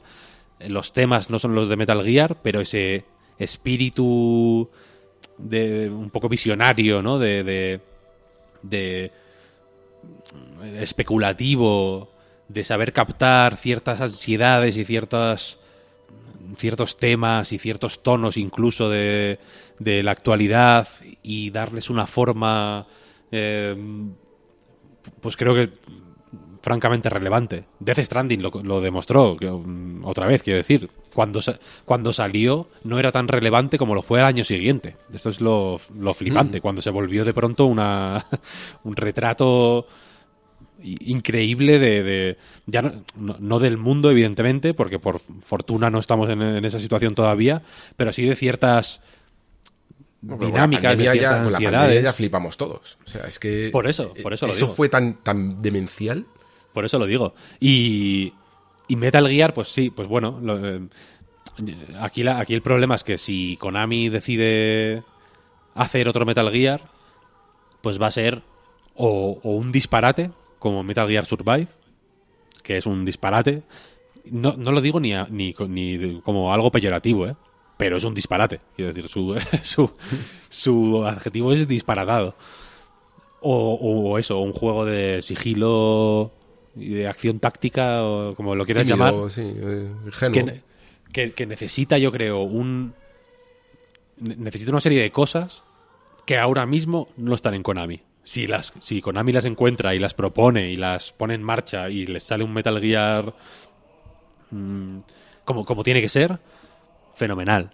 Pero creo que ni hace falta. O sea, creo que no se echa de, menos Metal Gear, ¿sabes? No, mm. Otras. Castlevania igual sí, por ejemplo. Castlevania es como, mira, qué faena, ¿no? Yo, casi todos los años juego varios Castlevania. Super Castlevania 4 lo juego constantemente. Hace poco me jugué los de Game Boy Advance en, el, en la colección esta que sería en Switch. Y lo me lo pasé teta. Eh, el de NES. Ahora lo juego menos, pero hubo una época que, pero que que lo jugaba como un animal constantemente, no sé por qué, porque es una tiene un algo, tiene un, la música, ¿no? las ambientaciones molan siempre los Castlevania. Y sin sin Igarashi pues igual cuesta menos también ver un Castlevania. Pero como si pero creo que se, se ve muy bien la influencia que ha tenido Castlevania en muchos sitios, ¿no? Es como, hostia, Hollow Knight y piensas, ojalá hubiera un metro, o sea, un Castlevania guapo así, ¿no? O, Bloodstain, juegas Bloodstain y dices, vale, yo soy bastante fan de Bloodstain, a mí me gustó, no soy para nada hater, pero, pero pienso, joder, si hubiera un Castlevania con este tipo de ambición, ¿no? Y con este tipo de tan, tan echado para adelante. Si, rescata, si Castlevania, sabes que van a tirar más por el lado de Lords of Shadow o algo así, ¿eh? Claro, es que. son los que más han vendido. Ese sería el problema. Claro. Pero igual lo hacen guay, ¿eh? eh lo, pueden hacer, lo pueden hacer bien. La, cuestión es que incluso, incluso eso. Si hacen un Lords of Shadow 3, sería como, ole tú, ole tú. Venga, vamos para adelante, a ver qué nos enseñas, ¿no? Luego igual es un desastre total, pero ole tú. Hay ganas de Castlevania, ¿sabes? Pero de Metal Gear yo creo que, que, que, se, se, fulminaron, ¿no? Creo que está demasiado asociado a Hideo Kojima como para que... Y bueno, y encima tenemos el ejemplo de Survive. Vaya, no hace falta irse muy mm. lejos. Entonces pueden tirar por la ruta del remake, que es siempre muy agradecida. Y, bien, bien. Pero creo que también. Creo que hay una fricción chunga. Porque los Metal Gear siempre han jugado mucho con su pasado de una forma muy. Muy fresca, muy. mm, de volver a Shadow Moses con los gráficos de la Play 1, ¿sabes? Cosas así, de, de no avergonzarse de, de, ser hijos de su tiempo, ¿sabes? De saber que hay una parte de casi necesaria de Metal Gear que, que, mm, que, que- que implica ser hijo de tu tiempo, ¿sabes? Metal Gear Solid 2 tiene que ser hijo de su tiempo, ¿no? Porque hizo una lectura de su tiempo alucinante, en realidad. Y no pasa nada porque sea como es. Eh, al revés. Es casi mejor que, que, que siga siendo un juego tan interesante y tan único y tan impactante siendo como es, sin necesidad de que se haga un remake. ¿Sabes? Entonces, no, no sé. Yo creo que en Metal Gear se echa menos de menos de lo que pensábamos que se iba a echar de menos cuando se cuando pasó todo el drama este de, de Kojima y demás. Sí, sí. Si, si Kojima se hubiera jubilado algo, sería otra cosa, pero viendo. eh, o sea, el nuevo Hideo Kojima es el que para mí pasó una etapa desde 2008 a 2018. Fueron como 10 años para mí perdidos, ¿eh? De, de Hideo Kojima. Y sí, hablo, digo precisamente 2008 porque es el lanzamiento de, de Metal Gear Solid 4, que para mí marcó un poquito el declive. Que declive, bueno, eh, tampoco a un fracaso ni a algo que no me gustara, pero sí a una etapa un poquito más oscura en la que yo veía a un Kojima que tenía ganas de hacer otras cosas y que la única manera que podía hacer es cómo, cómo añado a Metal Gear algo que ahora mismo no me interesa tanto continuar, que preferiría estar haciendo otra cosa, cómo añado mis inquietudes, ¿no? Y entonces pues salía una mezcla que a veces iba mejor y a veces iba peor, pero que no siempre funcionaba. En el 5, Y- por ejemplo, joder, la escena esta famosa del speech, del lenguaje y demás. Hmm. Eso es. eh, En otro juego y en otras mecánicas hubiera funcionado mucho mejor. y, y- pero es que está en Death Stranding prácticamente. ¿Sabes? O sea, la intro de Death Stranding no es exactamente lo mismo, pero a nivel de dirección, a nivel de cómo juega con la cámara, cómo juega con el ritmo, mm, veo el germen ahí, ¿sabes? Y, efectivamente es lo que dices, vaya, si, si Kojima dijera, venga, hasta aquí hemos llegado, yo, llevo muchos años aquí, me jubilo. Pero es que sabemos que lo que, que el, el mollo que, con el que hizo esos juegos, desde los más queridos como el 1 o el 3 hasta los más denostados como el 4 o el 5 yo creo que están de- en, está en Kojima Productions vaya es que no y exactamente igual o, me- o mejor incluso no entonces Sí. Y no, y no te das cuenta de que por mucho que en su momento pareciera que Death Stranding tardaba mucho, pero que en el fondo no se hizo tan, tan, o sea, fueron como tres años, realmente. Y, y ya tiene anunciado dos proyectos. Y que va como muy rápido, ¿no te das cuenta? Yo creo que es porque él mismo se nota que tiene, que es que, es que Kojima creo que tiene 61 años o 62 años, ¿eh? Sí no, no, le queda, le queda poco le queda poco Claro, claro. Y se nota que, que siente un poquito de, de que ha de tiempo perdido, de esa década perdida, que podían haber sido todavía mejores años, que le pillara con más energía, ¿no? Como decía Mikami, que a partir de los 40 cuesta todo más. Y, y, y él todavía se ve con energía, con ganas de decir cosas, pero que se le, se le escapa el tiempo, vamos, que, que no, no, vaya, no es Woody Allen. Y, y, le, y, y va a toda pastilla, ¿eh? Va a toda pastilla. Está haciendo locuras todo lo, lo que pueda hasta que le permitan y por eso está tan emocionado también con el proyecto este de, de Xbox que, que, que va a revolucionar el videojuego y ya, yo ya casi hasta se lo permito ¿eh? decirle locuras aunque luego no, lo- no lo sean porque es que le veo le veo perseguido por el tiempo ¿eh? por, como decía de Boss por los por, por el tiempo que nos, nos hace a todos enemigos Pues le veo ahí ¿eh? claro a ver mm, yo qué sé dudo no, no- no digo que tenga que jubilarse a los 65 sí o sí pero más allá de los 70 tú le ves haciendo juegos no, tiene es, que es- es más tiene- difícil tiene- esto que hacer cine incluso Claro, tiene X proyectos. Hmm. Y, y, y se- y probablemente los tenga hasta pensados ya. Sí, sí. Probablemente la, la década esa fue cuando trabajó en su casa en hacer estos proyectos y, la- diseñarlos en papel. En un Las libretas que salieron de ahí fueron finas, ¿no? Sí, sí, sí. Y por, y por lo tanto, eh, Konami, yo creo que en este caso, sin Metal Gear, pues lo que tiene es una- un cascarón. Eh, es una saga de la que, al igual que si sigue el plan de Silent Hill, mm, podrían sacar un remake y te lo podría hacer, pues yo que sé, como si te lo hace el equivalente a Blover del sigilo, ¿sabes? Eh, y, te lo, y lo puede hacer medianamente bien porque más o menos es inspirarse, aunque el de Silent Hill considero que puede estar un poquito mejor porque al menos tiene parte de, de los autores originales que están supervisando y dirigiendo un poquito el, el cotarro y aún así creo que no se puede hacer del todo por simplemente por los estándares actuales, no se puede hacer un producto como Silent Hill 2 eh, de la misma manera. No significa que no vaya a gustar y que no pueda funcionar, porque la propia historia y mientras que mantengan un poco la simbología y el mensaje de Silent Hill 2 creo que ya lo tienes, aunque pierda un poquito en la estética, ¿no? En, esos mensajes visuales eh, que se podían mandar con esas cámaras y, con esa ambientación de otra época.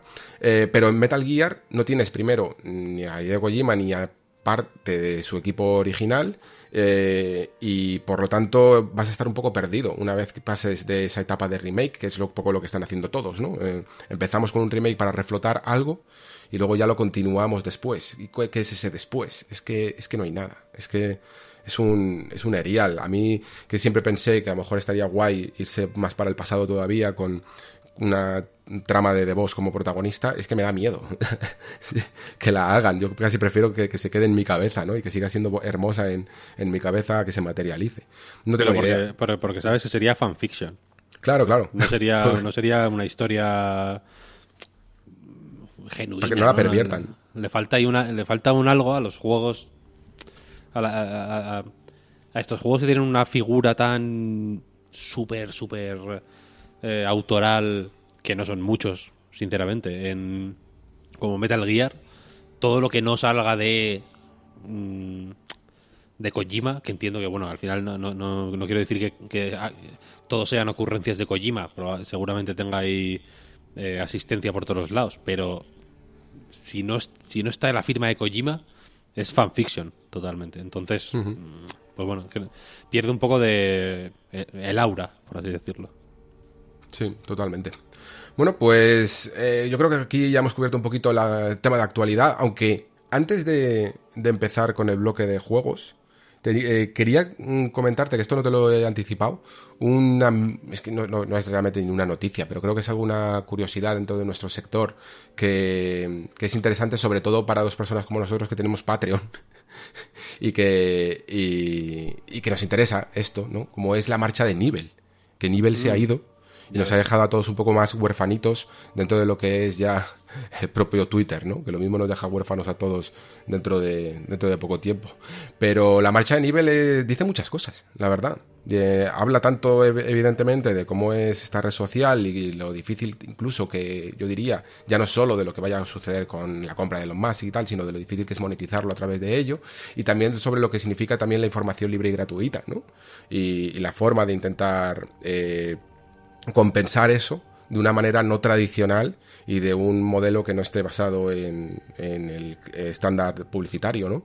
Eh, ¿Tú cómo lo has recibido? Yo a mí, eh, al principio, tengo que decir que me pareció un poco extraño porque, bueno, eh, el haberse hecho un Patreon y sobre todo ver un Patreon que comparado con el mío, que, yo ahora mismo pues debo de rondar como los, yo soy humilde evidentemente, eh, y debo de rondar como los 82, 83 mecenas y él tenía como 985, pues me parecía como una auténtica locura, pero sí que es cierto que él, pues yo que sé, a lo mejor es americano, evidentemente será de algún país anglosajón, eh, no puede que no le compensara y que sobre todo no viera como que ese tipo de de modelo pudiera aportar algo a través del Patreon, como a lo mejor eh, nosotros que tenemos contenido extra que podemos hacer porque es más un contenido crítico y de opinión, mientras que él su fuerte pues era justamente el producto que daba ya gratis, ¿no? Y que sin embargo pues a lo mejor él tenía unas previsiones de que mm, tenía que conseguir mm, una base de usuarios más de Patreons más, más grande para poder sustentar eso porque no tenía más eh, de, manera exclusiva nada más que ofrecer y que sin embargo la respuesta pues es un poco muchas veces a veces lo de siempre, ¿no? Si ya lo tengo gratis, eh, ¿por qué pagarlo? Y ahí está un poquito también el, el, debate de lo que he estado yo reflexionando estos días y, de lo que realmente también me da pena, ¿no? Que, supone esta marcha. Yo tengo una visión mm, que merece ser eh, explicada. Pues adelante. O sea, que no, no, no, porque no, porque merezca, no porque merezca la pena la opinión, sino porque si la suelto muy a lo bruto, creo que va a sí, sonar que necesitas tiempo para exponerla bien, ¿no? Pues este es el programa adecuado. Yo en nivel, evidentemente, mm, siempre en su equipo. Era él la cuenta que seguía de este tipo de cuentas que van haciendo, ¿no? Como de- soltando las noticias, era la cuenta. La mejor, daban el clavo, las, todas las noticias relevantes las ponía y eso incluye no solo las noticias mainstream, digamos, de las, de la- las fuentes y de las y de los productos más conocidos, sino que el cabrón tenía ojo hasta para encontrar las cosas relevantes que no eran que estaban fuera del ¿no? del ecosistema eh, PlayStation, Xbox, Switch, ¿sabes? El tío tenía era Entiendo fino. que al final te ayudan, ¿no? Quiero decir, cuando tienes ya una base de fans, a lo mejor te dicen, oye, mira esto en Reddit, ¿no? Y vas casi Igual- vas haciendo ese trabajo de filtración. Claro. Igual le daban chivatazos. Él, desde luego, era fino. Era fino. Tenía una finura que, que, no, era, que no es normal. Em, sin embargo, lo que él hacía eh, era. Tenía un valor que yo creo que, que- que- que la remuneración, en todo caso, no debía llegarle a través de un Patreon, sino a través de Twitter. Porque él trabajaba para Twitter, en realidad. Eh, entonces, sobre lo del Patreon suyo, guay, cierto, pero no sé, a, a mí no sé quién me dijo que, era, que él era alemán, que no era... eh, Sí, que no es ni inglés ni americano. que no era americano. Y claro, yo, pensa- yo pensaba, claro, si, hace- si haces un Patreon, tienes que ofrecer algo, ¿sabes? No, de, lo contrario es que, que si, si consigue, quiero decir, si, si- se genera un pacto de confianza con suficientes personas, con las mil que tenía ya, que no- a, mí, a mí tampoco me parecen pocas, ¿eh? para tuitear, porque es lo que hacía, guay, perfecto. Pero, pero en Patreon tú lo sabes bien, vaya, que creo que hay que ofrecer algo de valor. eh, a cambio, los, los Patreon de éxito funcionan porque ofrecen valor. En A Night, por ejemplo, eh, publicamos en, Patreon cosas todos los días. Mm, La recarga activa por un lado, pero también publicamos eh, mm, podcast extra, hacemos consultas, eh, hacemos eh, una, una serie, un programa de preguntitas un par de veces al mes, tenemos como una serie de mecanismos, digamos, de engagement. Al final, eh, quiero decir, tampoco lo quiero vender como una cosa de que somos las hermanas de la caridad, pero, nos lo curramos para que la gente que pague el Patreon sienta que está pagando no solo para que yo esté en mi casa jugando al God of War, sino para sino porque recibe a cambio algo que le ofrece 5 euros de valor o lo que sea que ponga, ¿sabes? Y en el caso de Nivel, joder, él no, él no hacía. Porque he leído mucho, es que el trabajo periodístico hay que pagarlo, tal. No hacía ningún trabajo periodístico. O sea, él ponía dos frases, plan, PlayStation VR 2 costará 500 euros. Estará Sí, y él, él 600 era euros. consciente, ¿eh? Él Estará disponible tal día. Habló de time save, que se consideraba, como decía yo alguna vez, un ahorrador de tiempo. O sea, una persona que te Pues- masca la noticia para que tú la tengas fácil. Efectivamente, por eso digo que debería haberse Twitter debería haber localizado este tipo de time savers, ¿sabes? Y haber hecho haber, y convertir a Twitter en un servicio de time saving, ¿sabes? Habrá gente que, que esté dispuesta a pagar por ello, ¿sabes? ¿Qué pasa? Que, claro, na- no es así. Por eso todos seguimos a Peña que, que publica links, simplemente. Yo sigo a mucha gente que, que me, fío, digamos, de su criterio y de su manera de exponer las cosas y que y gente fina también, insisto que en nivel me parecía un tío muy fino y que, y que bueno, pues, pues, claro, me, me hacen un me hacen un servicio de time saving, si lo quieres poner así, que es fenomenal, pero yo tengo, por ejemplo, un, un Feedly con muchas fuentes que he ido ordenando a lo largo de muchos años sobre muchos temas distintos, sobre millones de temas distintos. Tengo, tengo uno solo sobre billar, para de, de billar, ¿eh? o sea, de págin- páginas webs y blogs que hablan de billar, nada más.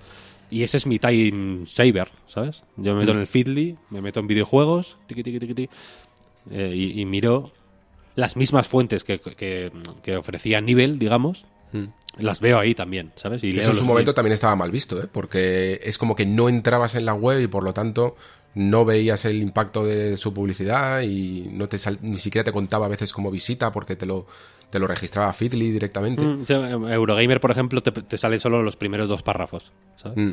En el Feedly y luego le, le- te das a continuar leyendo y, ya, y ya te metes en la web. No me cuesta, no me cuesta. Yo ve- de un tiempo a esta parte me he acostumbrado a ver publicidad y entiendo que, bueno, es parte de la Es parte del negocio y hay que hacerlo, no pasa nada.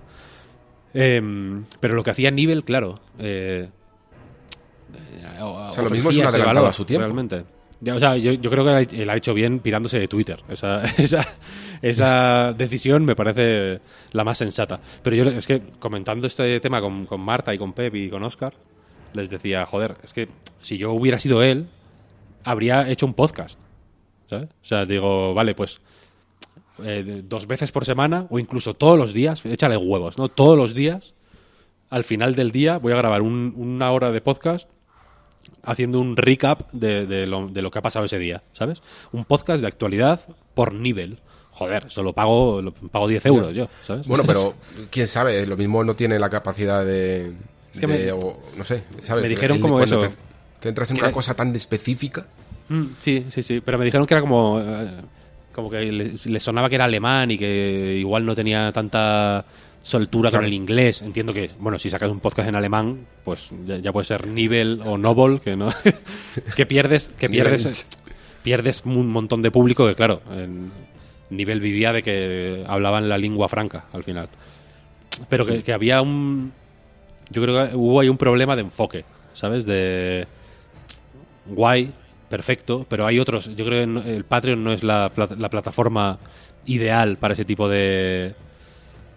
Para el, para el tipo de remuneración que buscaba él, ¿sabes? Creo que hay otras. Pero, eso nos lleva a un, a un tema más complejo, incluso, porque Twitter, o sea, o al menos la visión que parece que Elon Musk tiene de Twitter, es un poco la de permitir una cierta monetización de este tipo de usuarios y plataformas, ¿no?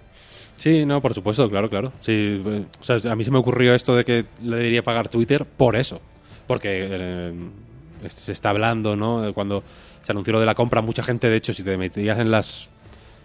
El primer tweet que hizo Elon Musk después de que se anunciara la ejecución de la compra, muchas respuestas eran así. Eran en plan. Lo que, lo que tendrías que hacer era un montón de gente de esta que tiene millón y medio de seguidores diciendo tenías que hacer un sistema de monetización tipo el de YouTube, por ejemplo. Claro. Y bueno, igual en cierto momento funciona así. Y en ese, y en ese paradigma nuevo, que todavía no existe, pues igual el time saving sí que es un servicio por el que apetece pagar, ¿sabes? En realidad. O sea que la, conclusión es que Nivel es como la PSP Go. Llegó antes de tiempo. Nivel es un adelantado a su tiempo, sí, sí. Sí. Pues qué, qué pena. Hay, hay mucha gente que por adelantarse a su tiempo, la verdad, eh, no han podido recibir parte del pastel de los que han seguido después. Y, bueno, pues es una pena haberle, haberle perdido, la verdad. Si es que eh, si, no lo, si no le leías en tweet porque no te saltaba en ese momento en la timeline, siempre tenías a alguien en el Discord que te lo compartía.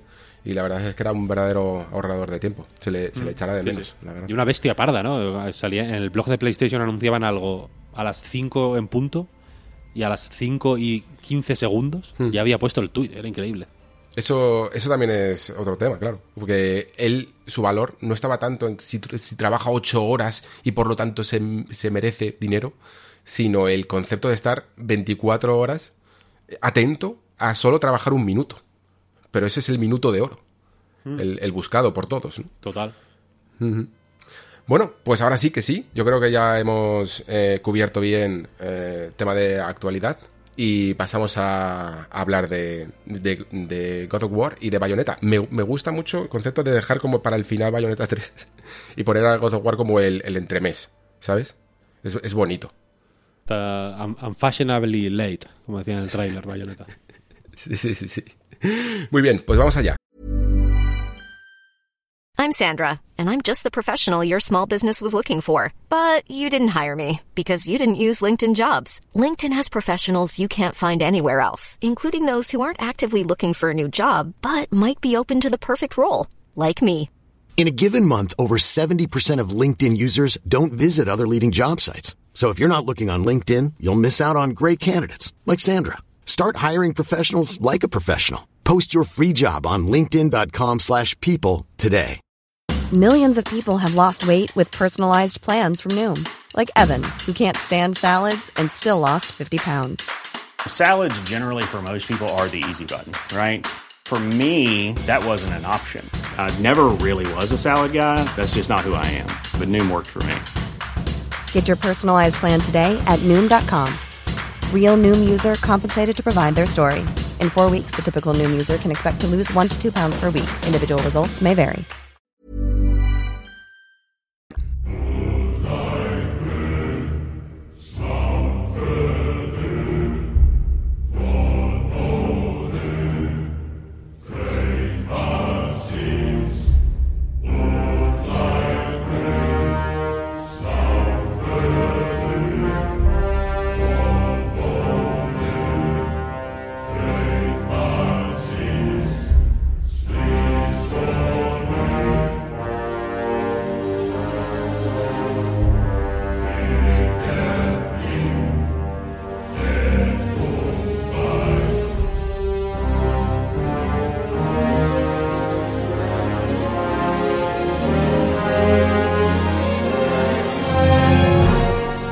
Pues em, comenzamos por God of War, si quieres, para romper el hielo GG por el Ragnarok.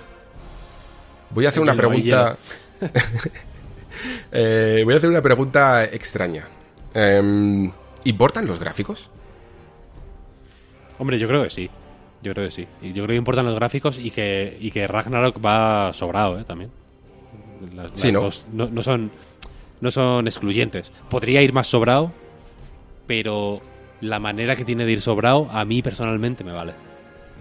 Hmm. O sea, que tú compras el concepto de que este juego todavía sea intergeneracional, ¿no? En este plan que están haciendo un poquito todavía las compañías de estar en la generación sin estarlo y tener eh, esa hibridación eh, que también permite jugar a los juegos de otra manera, de una manera más suave, pero que todavía arrastran quizá algunas inconveniencias. Yo, claro, todavía no he podido jugar a Ragnarok.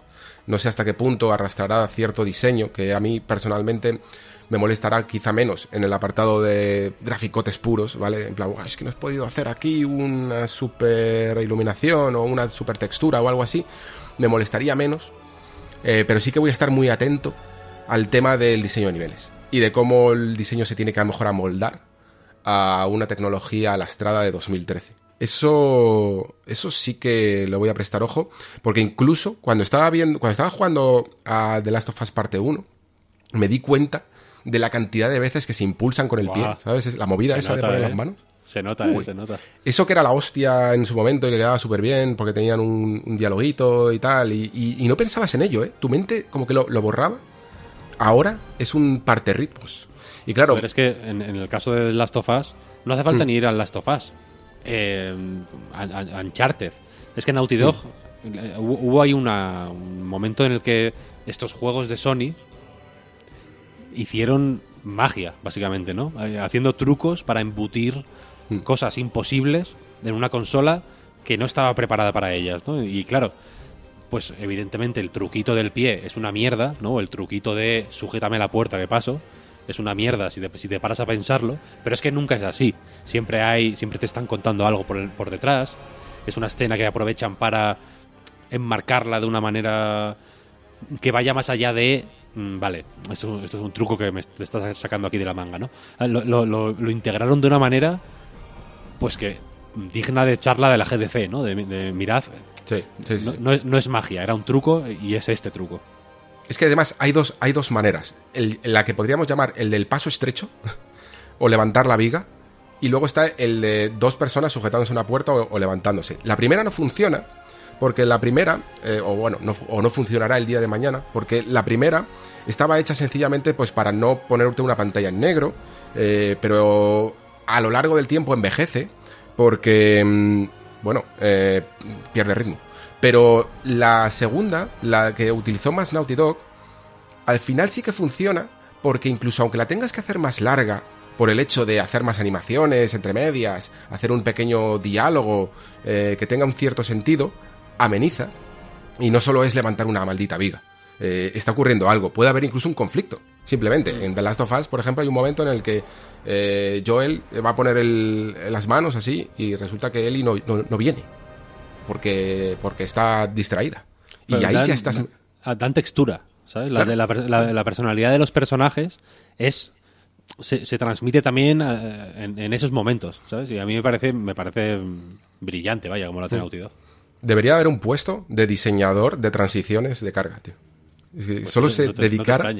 sí, solo se dedicara a eso, a, a ver cómo pueden sacar el mejor partido de un defecto técnico. Algo que, bueno, cuando ya las cosas, en teoría, eh, vayan de exclusivas de nueva generación y no haya eso, pues lo mismo hasta perdemos, ¿eh? Lo mismo hasta terminamos echándolos de menos. Decías incluso que se especializaron Naughty Dog, pero es que incluso Santa Mónica yo creo que fueron los primeros que con God of War 1 de David Jaffe eh, ya metían estas movidas, ¿eh? Que para hacer todo el templo de Pandora y todo esto, ya veías a Kratos pasando por la típica cornisa. Eh, que se tiraba ahí un ratillo, ¿no? Para que le diera tiempo a cargar el pedazo de nivel. ya fue el momento, a lo mejor fue Santa Mónica, quizá, los, los, que inventaron esto, y que entiendo que todavía en Ragnarok sigue, ¿no? Eh, habiendo este tipo de transiciones, porque, bueno, porque tiene que adecuarse el desarrollo de Play 5 al de Play 4, ¿no? Eh, a mí es lo que más me ha chirreado, porque es lo, donde más claramente se ve, pues, eh, cómo, han tenido que escalar hacia abajo, ¿sabes? O fijarse en un hardware que, que, bueno, en realidad, luego lo piensas y es como, bueno, yo qué sé, que, han metido pasos estrechos que decías tú antes, aquí hay así, un montón, mm. un montón, les encanta el paso estrecho.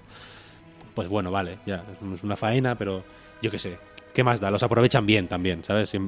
Hay, hay dialoguillos, te los ponen en zonas, procuran ponerlos en sitios donde no sean excesivamente molestos, donde no corten demasiado el ritmo, porque luego lo demás es bastante impresionante. Y, por ser ese tipo de juego, también, yo creo que por ejemplo en Horizon Forbidden West, fíjate lo que te voy a decir, se notaba menos. A mí me parece overall más impactante Horizon Forbidden West que God of War Ragnarok. Tiene muchísimos menos trucos de estos. Aquí es que me, mm, me, me, perturban mucho en el Ragnarok. Porque insisto que por lo demás es un juego potentísimo, mm, con unas animaciones, una, un, O sea, me, centro en las animaciones porque me gusta mucho... A mí, a mí del, primero me encantó mm, sobre todo los personajes, sinceramente. Y en este creo que han dado un pasito más adelante, en una dirección muy buena. Y a través de cómo se mueven los personajes, de cómo gesticulan, de cómo eh, mueven la cara, de hacia dónde miran incluso. Eh, hay escenas brutales que son alrededor de una mesa.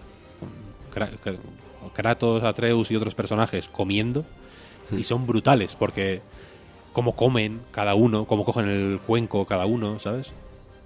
Todo, cada, cada da la sensación de que cada detalle cuenta para algo, ¿sabes? Que no, hay, que no está puesto, no es, al tuntún. No es nada baladí.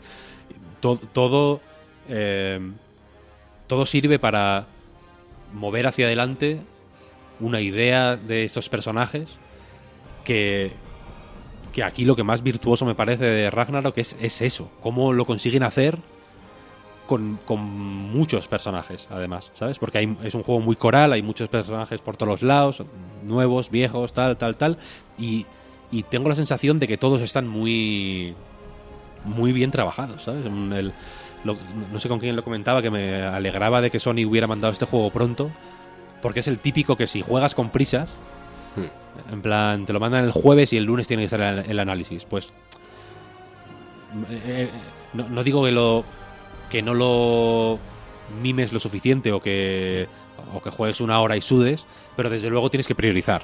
Hay X cosas que sabes que tienes que hacer primero por, por tiempo, simplemente, ¿no? Y a este juego yo creo que le va muy bien el reposo. Mm, jugar un poquito, cuando el cuerpo te pide ya no jugar, no seguir jugando, masticar un poco lo que está pasando. Cada escena tiene una entidad que, que, me parece, mm, joder, muy me, ha sorprendido mucho. Porque son niveles, digamos, en un sentido estricto de, bueno, empiezas aquí, mm, hay eh, dos puzzles, unos coleccionables, tal, tal, tal, unos, estos combates, no sé qué, hay un jefe final y luego, pues yo qué sé, igual rematan con una set piece medio espectacular de que huyes de un sitio, por ejemplo. Y son un nivel de videojuego, de, esto es un juego, ¿no? Al final. Pero también son unidades narrativas, ¿sabes? Son como, como capítulos de una novela, de una serie, como lo quieras ver, de una historia al final, ¿no?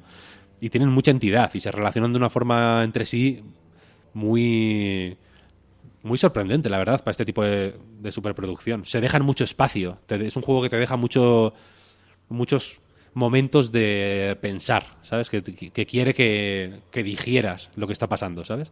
Más que, más que los acontecimientos, mm, los hitos en, el- las peripecias, ¿no? Lo que, ocurre en el, en el- el argumento, cómo, evolucionan las relaciones entre los personajes a medida que pasa esto, pasa aquello, que conocen a esta, que conocen a aquel, que sabes que eh, es, es, es muy es muy complejo de una manera muy poco eh, se pavonea poco. No quiere ser el gran juego narrativo. No da esa sensación nunca. No quiere sorprenderte por hostia, mira este truco narrativo que hemos que hemos aprendido. Simplemente es una historia que quiere ser densa y compleja y, estar contada de una manera interesante, conveniente, no, que no se lleve nunca mal tampoco con pues una no sé cómo, no sé cómo llamarlo, una, una estructura que la sostiene, que al final es pues un gameplay de videojuego, ya digo, de combate, de puzzle, de exploración light. Tampoco es una cosa que tengas que te vuelvas loco explorando, vaya. Pero estas, estas piezas, digamos, estos engranajes que hacen que el juego avance a medida que tú, a medida que tú avanzas, permiten, eh, son muy sólidas, vienen del 1 al final, permiten les permiten una manga ancha a la hora de experimentar con los personajes, de experimentar con los ritmos, con los tonos, que, que a mí es lo que más me ha sorprendido, la verdad. Es, la- la mejor noticia que me llevo de Ragnarok. Me, me gusta eso que dices de, lo, de que hay como muchos personajes, hay muchos compañeros, hay muchas escenas de ese tipo, porque es una de las cosas que me ocurrían con el primer God of War, que era un juego relativamente vacío en cuanto a mm, gente viviendo, habitando en, en este espacio y en este entorno. El- la idea de que tenías que salvar un mundo o que un mundo peligra y no ves a nadie a tu alrededor me perturbaba mucho. Eso es jodido, ¿eh? Sí, sí. Porque es que no veías ni a una sola persona haciendo vida. Y los únicos humanos que salen un momento te atacan.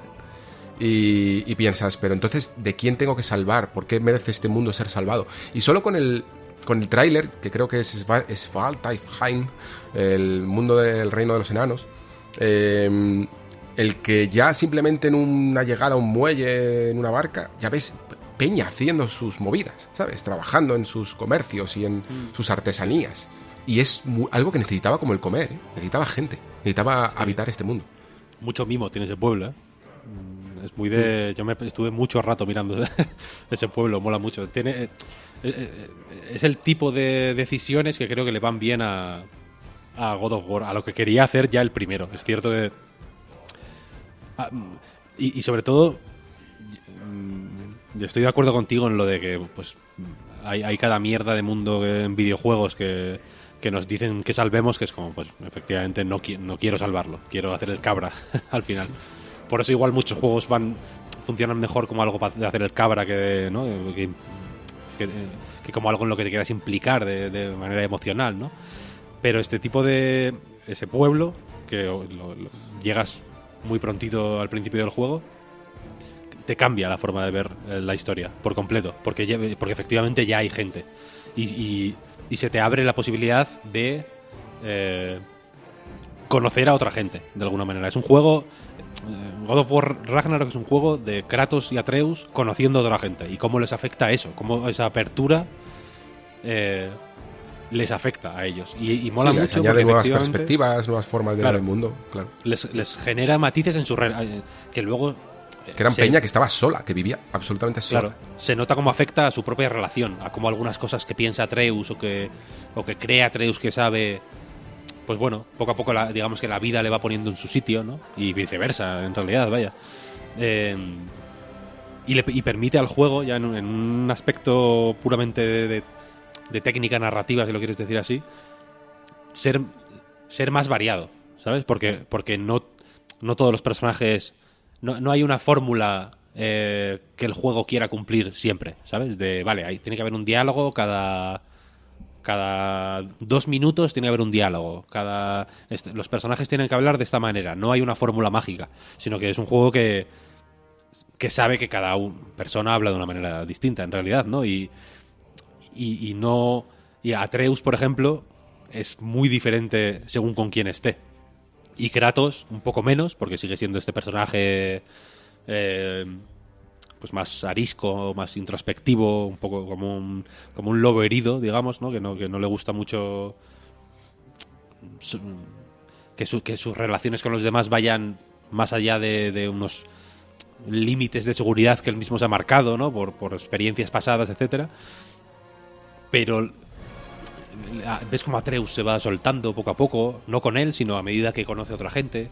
Ves como luego el, el- propio papel de Atreus y sin esto es sin spoilers quiero decir no, no quiero romperle a nadie la ilusión de nada eh, pero el propio papel de Atreus en el juego se- desde el principio ya se, se nota distinto ¿sabes? Lo- no, no se, no, no se comporta como el Atreus del de 2018 no hace exactamente lo mismo tiene un papel más activo mm, toma, toma más la iniciativa ¿sabes? se nota que ha crecido se nota que, que se nota que sabe que ha crecido y que y también que cree que ha crecido más de lo que de lo que ha crecido en realidad sabes de- va va de listillo a veces.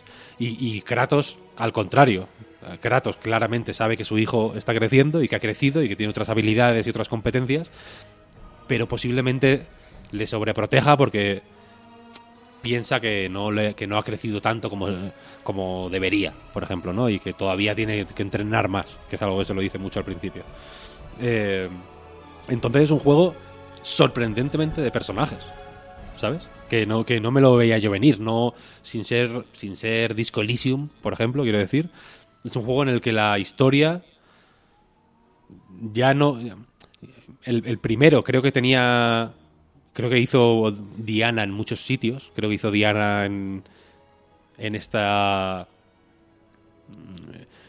En centrarse tanto en esta relación entre un padre y un hijo, que es tan distinta a la del Kratos de los, de los primeros. Creo que hizo muy bien en acercar tanto la cámara, en, en ser más íntimo incluso en los momentos de, de acción, ¿no? Creo que hizo muy bien... El propio, el propio tema de la sobreprotección Sí. yo, ya, ya estaba en el primero. O sea, de hecho, yo creo que hay como. Visto, visto ahora que yo cuando lo jugué no era padre, pero visto ahora como padre, está claro las dos etapas cruciales de un niño en el que se te puede ir de madre como le sobreprotejas demasiado. Y, y cómo le tienes que ir guiando de nuevo y dejando incluso que se pegue un par de hostias ¿no? por el camino. eh, en el que se puede creer incluso, vamos, es que puede ir desde simplemente como lo que probablemente trate Ragnarok, que es casi más como la adolescencia, ¿no? Sí, Y- total. pero antes es como en plan, oye, mira, eres un chaval de generación, o sea, de, de clase media alta, ¿sabes? No te falta de nada y te crees que el mundo gira en torno a ti y para nada, ¿sabes? Es un poco la primera hostia que puede tener un niño, incluso de, pues eso, de 10 años o, algo así, cuando se cree que todo tiene que girar un poco en torno a él y no se da cuenta de la escala y, de- y del mundo y de las amenazas también que hay. Eh, es, increíble cómo lo trata este juego, yo no me lo esperaba para nada Me- y me alegro en el fondo eh, que, que sigan por ese tema porque me parece una de las vías que, que ha encontrado este juego para tratar algo que se trata poco en videojuegos. Yo creo que el otro, el otro acierto es que no, no recrearse en ello, ¿sabes? En vez de seguir escarbando en esa idea, ¿sabes? Le- per- permiten permiten que nos olvidemos de Kratos, de que Kratos es el héroe eh, en muchos momentos. Entonces, pues hace que la historia de- de- yo creo que, que- que aquí había, hubo- había el riesgo de, de hacer que fuera una parodia del primero. Básicamente, si, insisto, si se recrearan en, en este rollo de, bueno, el padre ahí como medio no muy hablador, un tío duro, pero que al final sabes que tiene como buen fondo y, y quiere lo mejor para su hijo, pero aunque a veces la líe, tal, no sé, no sé cuál que guay, o sea, bien, creo que lo trata bien el juego, pero de haber seguido insistiendo en eso, ya habría sido como, bueno, basta, ¿no? Eh, Ya es, ya es- esto es una caricatura ya de, un- de un padre que encima no es particularmente eh, poco habitual en cine, en series, en libros, etcétera. Es una idea, es un quiero decir que son ideas más o menos presentes en, en el mundo. Lo, hemos visto ya. Y aquí, sin embargo, deciden abrirse y, quizá no, sé qué fue antes el huevo o la gallina, pero desde luego se abre geográficamente, por así decirlo, ¿no? El, mapa es más amplio, van más direcciones. digamos que hay una, hay una variedad que viene simplemente de que, bueno, hay, muchos más caminos por los que ir. Pero, también se, pero eso también implica que se abre en el tipo de experiencias que tienes en el juego, con quién las tienes, etcétera, ¿no? Y eso te, va dando más... Eh, te, va generando un tipo de complicidad y un con y un tipo de interés en eh, Kratos y Atreus que es muy diferente a lo que a lo que se veía en el primero y a mí esto fue, era el principal miedo que yo tuve con Ragnarok al principio era que me parecía exactamente el mismo juego que el, que el del 2018 fue o sea me quedé loco en plan pero madre mía pero si es igual está el principio está pensado para que sea una continuación pues más o menos directa. Quiero decir que bueno, es el mismo escenario, vas a la cabaña, ¿no? Como que hay escenarios que te suenan, vas a sitios por los que recuerdas haber pasado, Atreus y Kratos lo comentan mismamente, ¿no? El combate es similar, no está, igual no es tan desarrollado o variado como era el del original cuando lo dejaste tú, pero bueno, sabes lo que te están planteando. Y yo estaba pensando, joder, ¿cuándo va a dejar, cuándo esto, va a ser así siempre? ¿De, qué va esto? No, no puede ser, ¿no? ¿no? No querrán que la peña esté 30 horas ahora haciendo lo mismo que hizo ya en el original. Y llega un momento que la cosa se abre y... Se sabe reinventar, ¿no? Y para nada. O sea, es un juego muy diferente al primero y... Y por ello sorprendente. Lo de la sorpresa que decía antes es que creo que la sorpresa es. Mm, creo, creo que saben que la sorpresa les va a ir bien. Entonces hay. En, diferentes puntos del juego hay momentos sorprendentes de mayor y menor intensidad y con consecuencias mayores y menores que se los hacen venir muy bien y que y que creo en general están bien bien bien hechos simplemente igual es un poco vulgar decirlo así pero bien bien hechos joder de que están bien pensados, están bien ejecutados y, entran bien. Mm. Antes, antes decías que, que Kratos, aunque siga siendo así protagonista y tal, pero que, que puede llegar a incluso a ceder un poco, a no ser siempre el que se coma todo, el que, sea el absoluto protagonista de, de, God of War, lo cual es interesante. Y voy a lanzar una reflexión al aire que no espero que contestes para que no eh, haya ningún tipo de inclinación a que se diga algo que no se debe. Pero tengo como la sensación de que en general muchas franquicias, pero sobre todo de Sony, y tampoco diré los nombres para que si tenían algo de spoiler no lo chafemos tampoco. Eh, quizá me puedo centrar, la que sí que me puedo centrar es en The Last of Us, porque está, está claro ¿no? que de The Last of Us 1, por ejemplo, se veía la perspectiva de Joel mientras que en The Last of Us 2 se ve la perspectiva de Ellie y también la de Abby, ¿no? Esa especie de cesión de testigo a nuevas generaciones y a otros puntos de vista dentro de una misma saga, que es algo que era casi impensable antes, ¿no? Una saga siempre pertenece a, la misma persona, ¿no? Y de hecho todos recordamos lo que sucedió en su momento con Metal Gear Solid 2 eh, y cómo se puso la generación en su momento, ¿no? Como luego se, se llegó a entender por fin.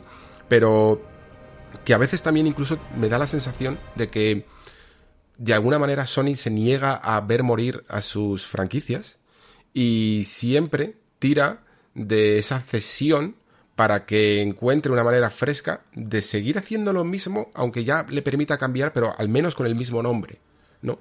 Y mm, tengo curiosidad por ver cómo lo hace God of War, tanto por lo que pueda suceder en God of War Ragnarok, de lo que no sé absolutamente nada, de verdad, lo digo en serio, como el hecho, y aquí ya sí que te doy la, la posibilidad de poder responder algo y, no, confirmar ninguna de las teorías que he podido aquí comentar, pero sí el hecho de que anunciaran desde el principio que esto era el final de la saga nórdica, de que esto eh, se terminaba con una segunda parte y no con la clásica trilogía. Algo de lo cual eh, a mí personalmente me parece cada me fue pareciendo cada vez mejor, cada vez más apropiado, porque primero la costumbre de hacer tanta trilogía es algo que viene casi por herencia y por inercia de Star Wars, simplemente porque se creó este modelo. Un modelo que además normalmente suele ser de, digamos, primera peli relativamente autoconclusiva y luego un 1 más 2, ¿no? Eh, se hace la segunda parte, siempre se continúa con la tercera y muchas veces eso hace que una de esas dos partes suele ser floja, normalmente la tercera. De hecho, se puede ver en el propio Star Wars como el retorno de Jedi suele ser la, menos favorita, o yo que sé, incluso en Regreso al Futuro también puede ocurrir con la tercera, ¿no? Sin embargo, aquí, al conjugar en una segunda parte lo que podrían haber sido God of War 2 y God of War 3, tienes de repente una segunda parte que puede aprovechar los buenos momentos de una en una trilogía del capítulo intermedio y del capítulo final, ¿no? Sí, mm, lo de la herencia de Star Wars que decías antes, fíjate lo que te voy a decir, que yo creo que es herencia hasta de del Donkey Kong Country, quiero decir, o sea que hubo ahí una hubo una nos acostumbramos, ¿no? Las cosas eran una trilogía y, y ya, porque antes de hacer una trilogía en hacer una trilogía entera se tardaba lo que se tarda ahora en hacer medio juego. Entonces, mmm, les funcionaba, les funcionaba mejor, yo creo, en, en, aspectos comerciales, simplemente, ¿sabes? Ahora, ahora es mucho más chungo. Yo no sé, o sea, yo creo que es una buena opción, o sea, una buena decisión hacer eh, in, introducción y desenlace sin nudo. No creo, no, no, no, me hace falta el nudo, para nada. El, el, el nudo. Mmm, lo que, pues bueno, vamos a contarlo. El nudo creo que se genera de forma eh, orgánica entre el, entre el primero y el segundo. Y. Y en este caso. A ver, es que es muy complicado hablar aquí sin. Sin. La, la, las reflexiones duras me requieren decir cosas que no que creo que no puedo decir. Pero fíjate, o sea, yo si de si de algo nos si de algo nos podría servir la, la esta ambición de Sony, lo que decías antes de hacer de como de cambiar eh, hacer cambios drásticos para seguir haciendo lo mismo un poco eh, debería ser para perder el miedo a, a hacer cosas distintas, simplemente, ¿sabes? Hmm. Eh, y en el caso de God ya of lo hizo War, el primer God of War, cuando cambió Sí. radicalmente el planteamiento de los anteriores. sí, pero mm, yo- yo- ya, chapar God of War, ya, yo creo, ¿sabes? Sí. Chapa- chapar cosas, Ni, quiero ni- decir. ni- siquiera irnos a, a Ahí- Egipto o algo así. Es que aquí yo creo que, que- que de nuevo. Yo, yo no soy muy fan de hacer ese tipo de cosas porque es- creo que es fácil caer en la, en- de nuevo en lo, en lo paródico, ¿sabes? Las aventuras de. De. de- de- Sí, del sí, de- papá y el hijo claro, por el mundo. en- por el mundo y Sandiego, por las distintas mitologías, sí, que es una serie de Tintín casi. es, un- es una cosa que si te lo has hecho venir bien desde el principio, tipo Assassin's Creed, por ejemplo, que sí que pueden, alar- este, pueden estirar el chicle lo que quieran. Si el chicle se deja estirar, ¿eh? eso también está, está por ver. Eh, pero en este caso, después de haber dado este salto tan... eh, tan grande, efectivamente, el, el de 2018 fue un cambio de registro como pocos se han visto en la historia, yo creo, de los videojuegos. ¿Qué, qué- qué- cómo justificas un cambio de ambientes? ¿Sabes? ¿Qué, qué, cam- qué- qué giro le das a la. Claro, el primero era un refugio, pero porque eh, tenía mucho que ver con la historia personal de Kratos, y era como, bueno, un refugio en otra mitología, ¿no? Como hacer borrón y cuenta nueva, pero ¿cuán- ¿cuántas veces te puede servir ese truco? Es que yo, yo creo que ya no más. O sea, este tru- fue un- es un truco que pierde impacto cuanto más lo hagas, ¿sabes? Como, venga, ahora eh, Atreus, con, Atreus eh, consigue un currillo con los duendes de Papá Noel. Eh, ¿Sabes? Es como, ¿a dónde- ¿hasta dónde vamos? a- ¿Hasta dónde quieres llevar esto? ¿Sabes? No, no es necesario. Si algo... Si, a- a- yo entiendo que, tiene tirón, ¿no? La, la franquicia. Y supongo que God of War funcionaría mejor que. Yo qué sé. Que Tsushima, por ejemplo, o que Days Gone. También por eso, porque es God of War. Es el Kratos, mucha gente lo conoce de cuando era un crío. Eh, la, la- la madurez de lo- la madurez del God of War de 2018 es, es más. eh, es, es Es más ma- es el visible. paralelismo a la madurez del jugador de, de los no, pero y, y es más y, y es más explícita porque tenemos un ejemplo de de lo que era antes, ¿sabes? Tenemos tenemos una trilogía original que era infinitamente más macarra, mucho más eh, no, no voy a decir que no tuviera ya temas, porque tenía una historia, se les se- Claro, se pero hay una simbiosis entre jugador. Yo tenía 10 años o 12 años, no sé cuántos años tenía, o, tre- o 14, 15, jugando a God of War 1 de, de Big Jaffe y disfrutabas como, como un tonto de, de- de la violencia eh, estúpida, ¿no? Eh, y luego maduras Claro, y, tienes un y te- hijo y- y este juego, claro, te- tienes un hijo y, este juego te, te- te acompaña, ¿no? Casi. Pero ¿cuál es el siguiente proceso? ¿El que ¿El hacerse viejo o, o- o cuál es, no? Ya, ya no entronca tanto, no, no entra en una sintonía con, con lo que ha vivido. Es que este juego te podía llegar a, a acompañar de maneras muy poderosas. Y que, y que yo creo que hay, que hay un riesgo de ver una progresión en la madurez. Quiero decir, ¿no? Que, que se vea, yo qué sé, que el Gran Turismo 1 hay 100 coches, en el 2 hay 150 y en el 3 hay 400 y en el 4 hay 650 y que aquí sea igual, ¿sabes? El, el God of War es inmaduro, el God of War 2 es, un, está- es inmaduro, el 3 es inmaduro, el, el God of War de 2018 es maduro ya, ¿no? Como que ha ganado puntos de madurez y, que, haya como una progresión, que se pueda, digamos, crecer exponencialmente la, madurez, ¿no? Que, lo que el siguiente God of War tenga que ser más maduro que este para continuar con la progresión. Que ocurre con el Ragnarok, ¿eh? Quiero decir, el Ragnarok a mí me parece bastante más maduro en un sentido de mm, ponderado, eh, matizado, con creo creo que pone en marcha una serie de cualidades tradicionalmente asociadas a la madurez, si lo quieres decir de esa manera. Mm. Y y por eso es que ya creo que, que- que el siguiente paso, eh, a mi parecer, es saliendo ya de God of War, darnos cuenta de que Santa Mónica es un estudio suficientemente competente para hacer este tipo de juegos, es decir, juegos eh, de altísimo presupuesto, Mm. Muy ambiciosos, con una gran carga eh, narrativa, con un gameplay también bien trabajado, bien definido, más o menos complejo, Mm. muy Pero sin expansivo, quiero decir. Eso es, un- eso es God of War. Pueden hacer ese tipo de juegos. Eh, pues vamos, a- Pero, pero a sin, hacer ser, otras sin cosas. tener que llamarse God of War, ¿no? Quizás eso es lo que está no. haciendo Cory Barlow. Llevar el Vamos estudio, pues... Vamos a hacer otro juego que no sea esto, ¿sabes? Igual que a mí Tsushima, por ejemplo, no me gustó particularmente, pero eh, olé, ¿sabes? Bien, vamos a hacer Mejor Vamos que a- Infamous, sí. cambi- cambiar de aires, ¿sabes? Imagínate que hubiera sido el fulano de Infamous se va a Japón.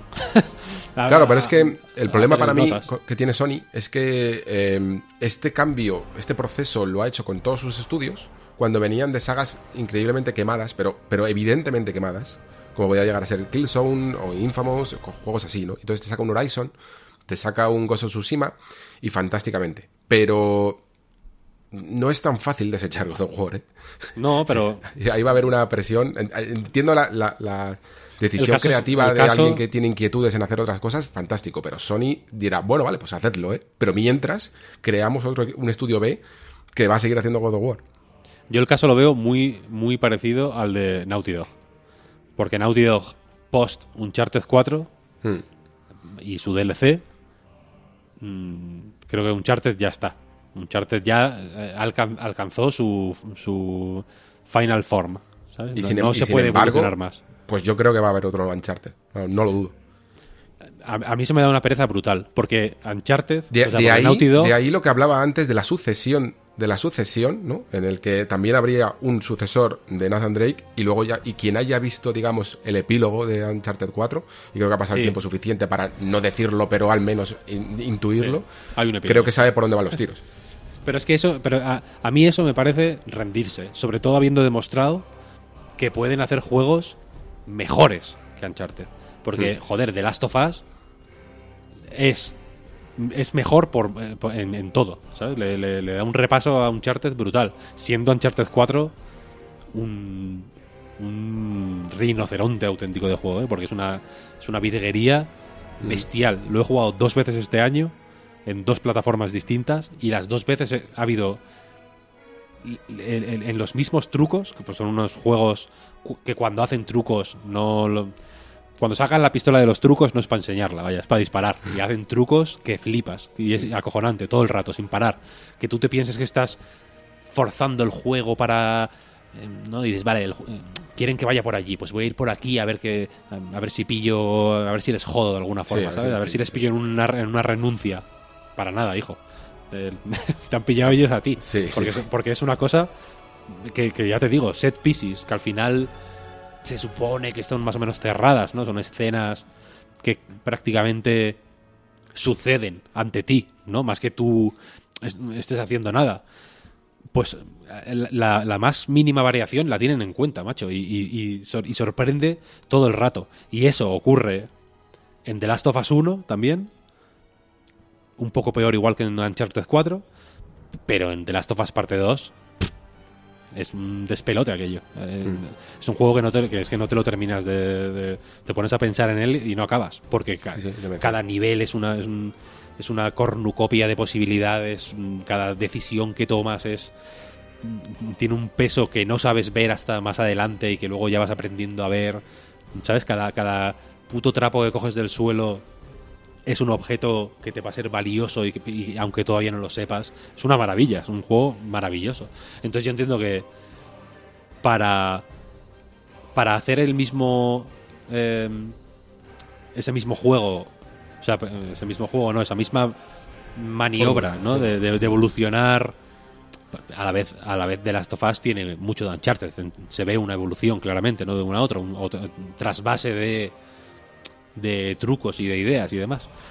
Para hacer la misma maniobra con quien sea él o la sucesora de Nathan Drake, eh, habría que hacer otro juego distinto, ¿sabes? Al final, al final creo que la franquicia pesaría de una manera que le quitaría, pues de nuevo, yo creo un poco de, de lo que tiene de genuino Uncharted y, y The Last of Us, sobre todo, ¿sabes? Que es algo nuevo, son personajes nuevos, es un universo nuevo, es una historia nueva, que, se, que, que te la consiguen colar de una manera que se, que se convierte en algo absolutamente familiar y absolutamente querido para ti. Y a mí esto me, me, me parece me parece muy guay. En el caso de God of War, yo creo que se habría podido hacer más o menos el mismo juego sin que fuera Kratos y que tendría más o menos el mismo efecto. Pero claro, de nuevo la franquicia pesa mucho, evidentemente. y, lo sé. pesa mucho. Y lo sé, pero eh, esto es un mensaje no para Sony o para Santa Mónica, sino para nosotros como comunidad. ¿sabes? Vamos a. Eh, la, apertura de. a veces hay, hay, una situación paradójica que es que se, se, reclama o se desea una apertura de miras por parte de los estudios, sobre todo de los más tochos, que no tiene una respuesta real y adecuada por nuestra parte, ¿sabes? Yo evidentemente espero mucho más Bayonetta 3 que si de pronto me anuncian Chififu, fa, fa, fa, ¿sabes? Platinum, ¿sabes? Porque Bayonetta, pues bueno, tengo ahí una relación con la, con la franquicia que es pues bueno, una, una, es una movida. una movida, no sé cómo explicarlo. Pero, pero creo que hay que hacer un pequeño esfuerzo, ¿sabes? de, agradecer y favorecer que se, que se que, que las nuevas ideas no tengan que venir no, no tengan que ajustarse a, a, personajes, a universos, a mecánicas viejas, ¿sabes? Sino, que, sino que puedan encontrar su, su propia manera de, de salir adelante. Sí, sí. El, eterno conflicto entre la marca y, y lo que contiene. Estamos un poco atrapados, ¿no? Sí, sí, sí. Es, vamos, es, es, lo que significa el videojuego moderno a, día de hoy. Em, quiero terminar con una pregunta rápida, ¿vale? Para meternos ya en mayoneta. Eh, ¿Ha sido más a Ragnarok por, por, por ver concluir una historia? ¿O por ver más, más ideas, más diseño, más juego, más mecánicas? Porque es algo que yo cuando me doy cuenta de que cuando me enfrento a una secuela, me ocurre, ¿no? Eh, estaba, por ejemplo, el otro día jugando a Plague Tale y me di cuenta de que era vamos, a full a por la historia. Me daba, me daba igual las mecánicas. Em, de hecho, además, porque al, juego a veces me parecía como que también le daban igual. Y no las desarrollaba mucho. Y al final es como, en plan, no, no, yo estoy aquí por esto. Y sin embargo, yo qué sé, pues juegas a un, a Bayonetta 3, por ejemplo. O, no, sé, mejor casi ese lo guardo para después. Pero yo que sé, un Super Mario Galaxy 2 y, te dicen ya directamente, es que teníamos tantas ideas de Mario Galaxy 1 que, teníamos que hacer otro juego, ¿no? Y tú vas a eso, a ver qué otras ideas había en la fórmula de Mario Galaxy. ¿A qué ha sido a Ragnarok? Yo creo que puedes ir por una cosa y quedarte por la otra. El anuncio de Yastel.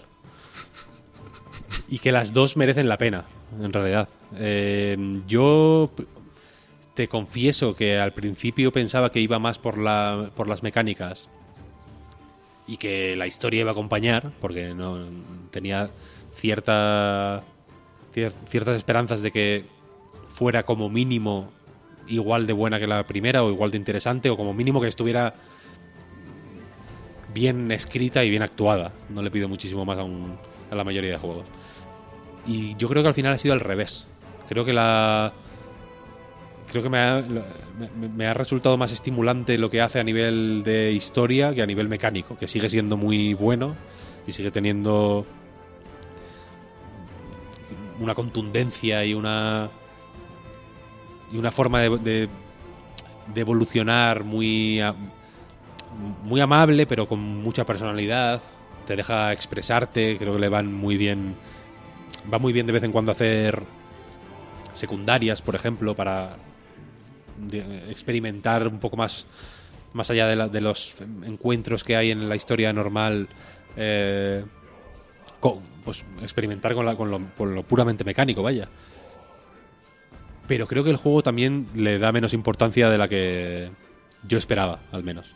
Tienen, me- tienen menos presencia las escenas en las que haces cosas con las armas, ¿no? La- o, o- o- o- o desde luego está menos está la evolución eh, mecánica de, de Kratos, por ejemplo, está menos integrada de lo que yo esperaba que estuviera. Es más algo que ocurre mientras, mientras ocurren muchas otras cosas. Así que, no te sé decir, están un poco parejos. Si, si me tengo que mojar, yo me mojo un poco más por. Me quedo con la historia.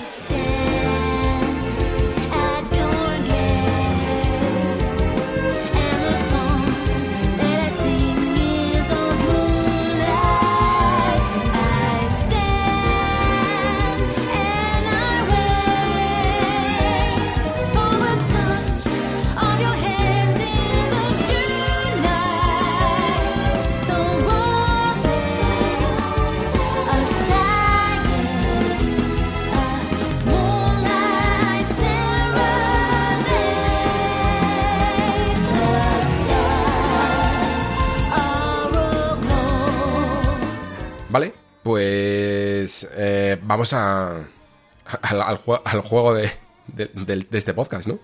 Que es eh, Bayonetta 3. Te confieso que llevo, desde que lo terminé, pensando cómo empezar esto, ¿eh? O sea, cómo empezar este, este, este bloque.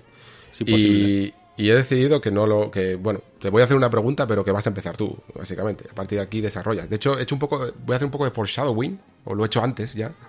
Cuando te he preguntado, cuando he empezado en God of War, eh, preguntándote una cosa muy directa, y voy a hacer lo mismo con Bayonetta 3. ¿Importan los gráficos? Yo creo que sí. Yo creo que sí. Yo creo que es un. Yo creo que es un tropiezo. Y que te importe más o te importe menos, o que le puedas hacer la vista gorda o, puede- o te. o en mayor o menor medida, bien. Eso es, eso es circunstancial. Pero. Uf. Aquí se le. aquí- esto pide Switch Pro.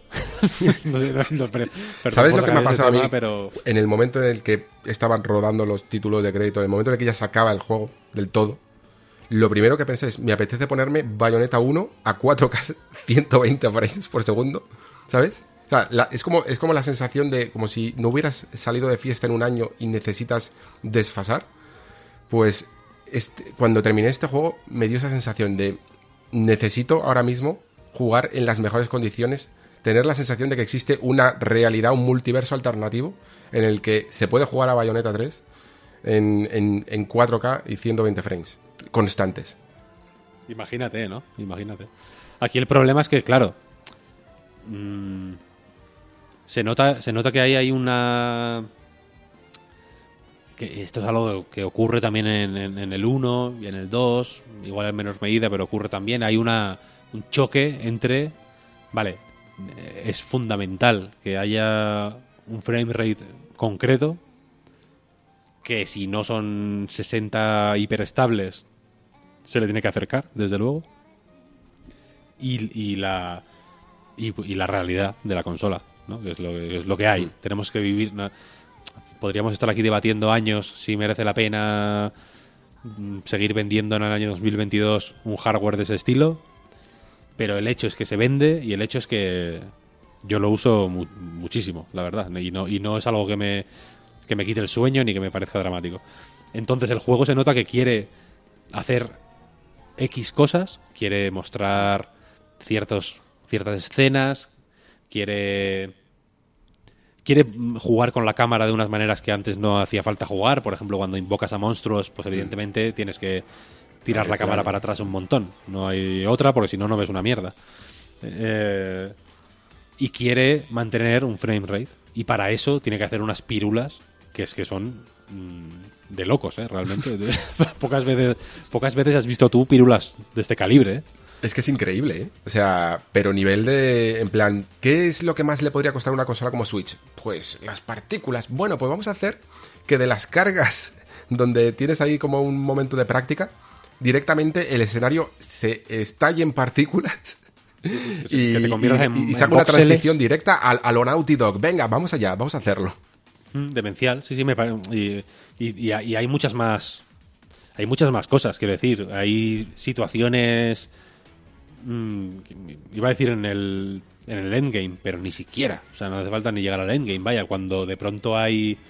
Yo qué sé, tienes a la araña mm, pegando ahí con la cola que hace como unos efectos de fuego y como unos flashazos de luz y tienes un en- el enemigo este que es como un cien pies Hmm. gigante rodeándote por todos los lados y, y activas el tiempo brujo y se pone todo, empiezan a salir como mariposas moradas por todos los sitios y la pantalla hace no sé qué, no sé cuál, que es que eh, es mm, más de lo que de lo que puede contener la Switch prácticamente parece.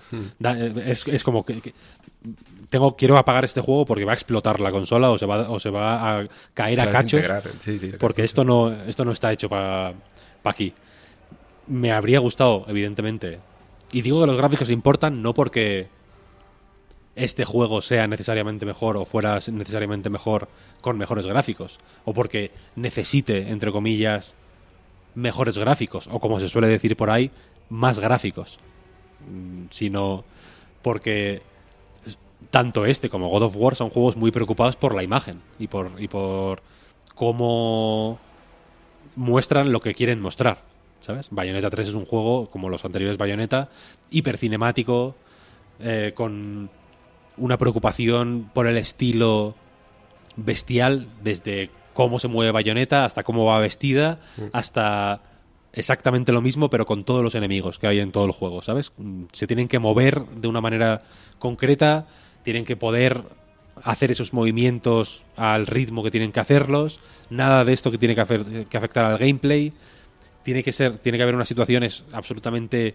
frenéticas y al borde de lo ilegible, pero tienen que mantener la legibilidad en todo momento, que eso es algo que creo que sí se, que se consigue en Bayonetta 3 y se conseguía en el 1 en, en- en el 2 mm, te voy a decir que igual hay yo qué sé, dos, tres momentos donde no lo consigue tanto, pero en el 1 hasta los hasta las situaciones más descabelladas y en las que parece que va a ser literalmente imposible ver lo que estás haciendo, puedes ver lo que estás haciendo. Eso es una preocupación de Bayonetta que, que, me alegra ahora ver que se mantiene en Bayonetta 3. No me alegró de- siempre igual, porque no he.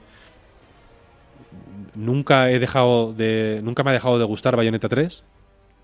A veces hay, un par de momentos que me dieron un poco de bajona.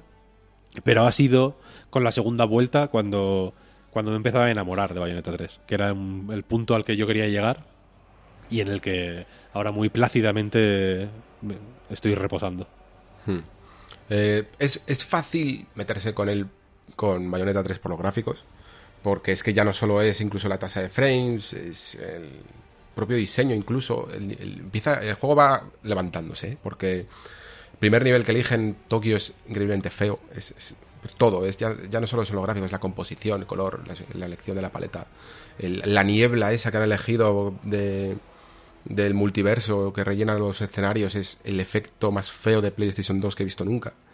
Eh, tiene, tiene, tiene cosas que es fácil criticar. Me interesa casi más lo difícil, de hecho. O sea, lo, lo mismo casi puedo llegar hasta obviar ¿eh? la historia. Mm, que, se puede entender que Bayonetta nunca va a ser, yo que sé, el ciudadano Kane de los videojuegos. ¿eh? Pero incluso dentro del propio canon, del propio lore de, de Bayonetta, me parece incluso a veces más, débil, personajes un poquito más desdibujados, algunas veces, a veces incluso parodias de sí mismos. Eh, pero repito, es fácil también eh, poder darle por ahí si se quiere.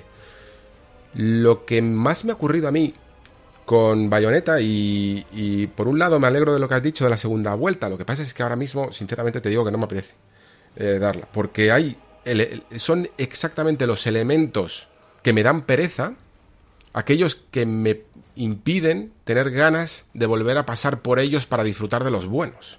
Porque Bayonetta 3 es a la vez Bayonetta y a la vez no lo es. Es una cosa extraña. Es un juego que contiene muchas porciones muy separadas entre sí. Y si comulgas con la mayoría, eres capaz de disfrutarlo. Y si no comulgas con todas, es un poco más complicado. Yo creo que Hack and Slash siempre he sido muy defensor, en general, no solo del Hack and Slash, sino de todos los géneros que llamo puros.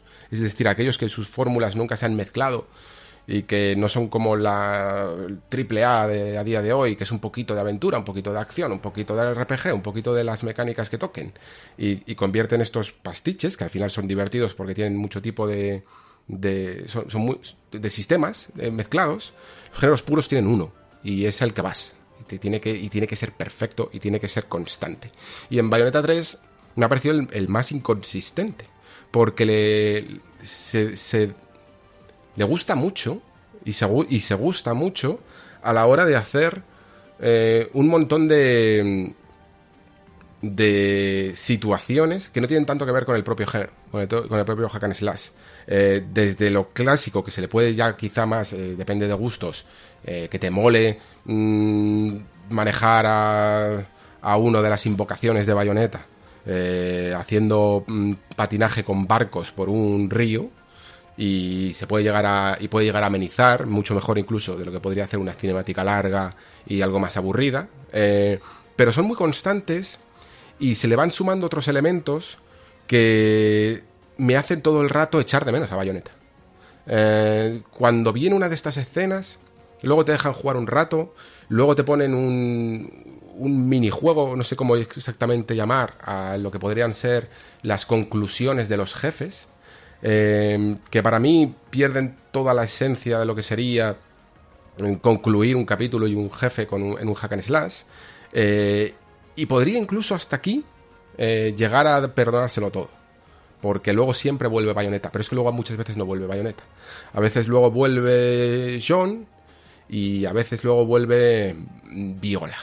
Y quizá lo de John, pues puede llegar a ser más anecdótico. Aunque al menos sus capítulos sí que los tienes que jugar y no es que me disgusten, no es que considere que estén mal hechos esta inspiración en esa especie de elevator action, eh, es sencillamente que no es exactamente lo que quiero.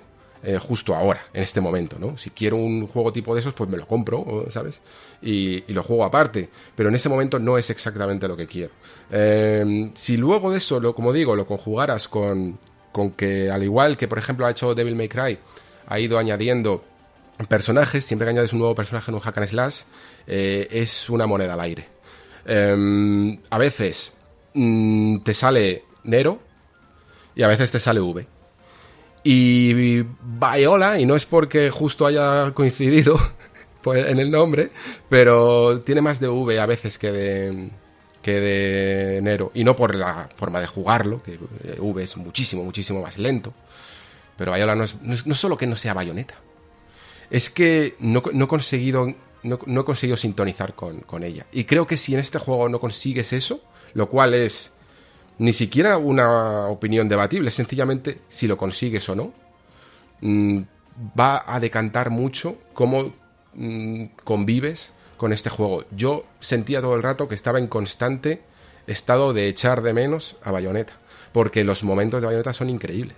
Los momentos de incluso con incluso con la escisión que hizo Bayonetta en lo que es para mí el diseño de niveles que me, que me, gusta más de un hack and slash, que es un poco más exploratorio, más heredero de Devil May Cry 1, incluso, diría. Había un tipo de diseño de niveles que me molaba y que Camilla en Bayonetta 1 de alguna manera todavía perpetuó.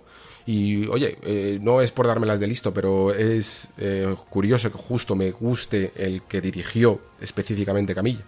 El que más me guste, el Bayonetta que más me guste. Aquí creo que se pierde un poquito eso, pero aún así, aún así, tienes ese, esa familiaridad con este personaje y a la vez esa evolución que te da también las armas y que te da también los nuevos movimientos con los con, con las invocaciones, esa especie de modo marioneta, que si bien no, no entré bien con él, lo llegué a tolerar mejor, aunque considero que a veces lleva la acción a una escala en el que te puedes convertir en una especie de castigatobillos, como no tengas cuidado de variar bien tus ataques, que muchas veces incluso si no eres del todo afín con esta nueva mecánica, te obliga a jugar de una manera más débil, eh, porque pegas menos que, que con que Madama Butterfly, eh, y te obliga a castigar más en esa conclusión del combo y a, y a obligarte a formar un, incluso a utilizar unas armas que son más dadas al combo, eh, a terminar con, con ese combo. Y mm, mi conclusión, mi primera conclusión con Bayonetta, creo que sería esa. Eh, yo quería jugar a Bayonetta. Lo que pasa es que Bayonetta 3 no siempre es Bayonetta. Y en ese nuevo viraje, cada uno debe decidir si lo que ha incluido nuevo, que no solo es largo, sino que incluso también es caro, y habrá ralentizado el crear todas esas escenas en las que, por ejemplo, una de ellas es clásica pelea de al tipo Godzilla, ¿no? Eh, merecen la pena y o si hubieras preferido un par de niveles más uh, de la manera tradicional. Y claro, aquí ya meto el término tradicional porque normalmente yo suelo ser más defensor de las ideas nuevas y de intentar darle una vuelta de tuerca a todo. Pero en este caso, a mí personalmente eh, me, no, me, ha conseguido que la fiesta, que es un, el lanzamiento de bayoneta, sea completa. Y esta es mi perspectiva también de alguien que es fan del hack and slash, pero que, que no es un, un, profesional, ¿sabes? No es el que mete los goles como es Víctor, eh, que es el que se da las vueltas y se hace los platinos puros. Entonces, quiero verlo, quiero saber primero cómo, cómo lo ves tú. Me he estado hasta en el grupo que tenemos así, muy callado estos días. Porque primero quería hablar jugando. Contigo. Sí, está jugando. Eh, me está jugando y hay que. Hay que. Es un juego que yo creo que, que tiene X. Mmm, X cosas a, a, en su contra. A mí me recuerda, por ejemplo, y esto lo digo a sabiendas de que es. de que se, bueno, se puede interpretar de muchas formas. Es más No More Heroes 3 que Devil May Cry 5. Hmm. Esto, esto tiene unas implicaciones que, que posiblemente sí que se puedan llevar mal con el estándar que marcó Bayonetta 1, que también es mi favorito. Es, viva Camilla, man que pierda. Eh, pero también en Bayonetta 3 pasa que, claro, esta, esta estos primeros días, no ha, pasado, ni una semana todavía desde que, desde que salió, yo lo terminé hace un par de días. Esto es, la, la, primera vuelta a un Bayonetta, yo ni me acuerdo ya del, del 1 y el 2, de cómo fue, ¿sabes? No recuerdo prácticamente mis opiniones. En, y mm. con este, yo, te, yo tenía eh, en mi cabeza muy presente la idea de que tenía que pasármelo lo más rápido posible para ponerme a, a rejugar. Porque, porque llevo mucho. Es una, es una cosa como, como, como un perro. Estoy entrenado como un perro, simplemente. Sé que es así, pero no. A veces ni, ni. Si no me paro a reflexionar, no sé por qué. Y es porque por ser como son, son juegos que favorecen mucho un tipo de aprendizaje que, que es, que no se puede para, para aprender no se puede contener en un solo juego. Para aprender lo que tienes que aprender o lo que acabas aprendiendo en Bayonetta 1 o Bayonetta 2 o Bayonetta 3. Espero, todavía no he llegado a ese punto, por eso solo incluyo los dos, los dos primeros. Para aprender todo eso en una sola partida, quiero decir, para que no hiciera falta rejugar ese juego, tendría que durar dos- 250 horas. Sería eh, absolutamente infernal y los últimos niveles serían insoportables, ¿no? Entonces yo ahora, a base de rejugar niveles, pues evidentemente ya estoy... Mi partida en Bayonetta 3 se va pareciendo más a la partida de Bayonetta 1 o 2. Saltándome todos los vídeos, yendo al grano, si, si sé que ahí hay un cofre que antes tenía un trozo de corazón y ahora, y ahora tiene un chupa chups, paso de él, ¿sabes? Tiro para adelante. Yo lo que quiero son los platinos, la- las medallitas, lo- todo lo que no ocurra en versículos, pues me parece bien, pero, pero lo ignoro. En este hay una cosa que me ha gustado, que es que hay cosas que no ocurren en versículos que, me- que sí me han interesado mucho y me siguen interesando. No tengo todavía todos los niveles secretos, por ejemplo, desbloqueados, y esos niveles secretos son fantásticos, absolutamente. Te recomiendo que vayas a por ellos porque son increíbles. Ahí hay, ahí hay buenos combates, eh, con combinaciones de enemigos muy guapas y muy sorprendentes y muy y muy locas. Se pueden jugar con cualquier personaje, además, así que puedes practicar un poco con Viola si quieres, que, que no es lo mejor, pero tiene sus tiene capacidad de redención, quiero decir. Si no por el parry, que no yo no termino de acostumbrarme honestamente, pues Nadie, le pones el parry de bayoneta y ya. Na- nadie, no- nadie lo ha conseguido. Es que muy- no es muy raro. creo que hay algo que falla ahí, no sé qué, es- no sé qué es, no sabría explicarlo. ¿Te, te imaginas que es un bug? Pues lo Y mismo, ¿eh? "Hostia, lo de hemos- hecho, el juego, la consola se me iba a actualizar y pensaba que iban a arreglar algo así. O sea, hemos sacado un parche porque el, el, el parry, el parry no iba, no iba. Pero es que además hay una, y perdona que, que te corte porque que quería que siguieras todo, pero es que hay una cosa ahí que además tengo la sensación de que, o sea, no me, no me creo que Platinum no haya detectado esto. Y es colocar el, el botón del bloqueo, que es el parry de, de Viola, el Ah, otro botón, Calla, calla. en el, en el mismo botón en el que, que además te- es un parry que te obliga como a spamear, Sí, que es el, ¿eh? el que te lanza directo hacia el enemigo cuando le das dos veces o más. Y, Sí, sí. y, y es imposible. O sea, es que es, es completamente in- inviable jugar porque realmente creo que si, si nadie lo ha detectado es porque Platinum está jugando hacia el parries de otra manera que ahora mismo nadie sabe. Nadie ha detectado. Quizá es que el truco no es tanto spamear como mantener el, el bloqueo y la ventana de frames se abre al mantener el botón, pero yo soy como de parry de hacer clic y soltar el dedo, ¿sabes? Y me cuesta y me cuesta muchísimo. Me cuesta muchísimo.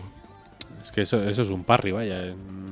No sé. Ahí, ahí yo soy muy intransigente, vaya. Pero el parry, cuando le pones el accesorio que hace que tenga el parry estándar de pulsar para adelante justo cuando te dan, mm, va cogiendo ritmillo. Tiene combos buenos, no tiene la. ¿Cómo decirlo? La flexibilidad y el, y el atletismo y la, y la. Y en fin, y todo lo que tiene Bayonetta. Pero es- está bien, está bien. Es mejor de lo que gana con el tiempo. No creo que vaya a estar en ningún momento. No creo que en ningún momento diga, buah, lo que no supe ver, ¿no? Es mejor que Bayonetta en realidad.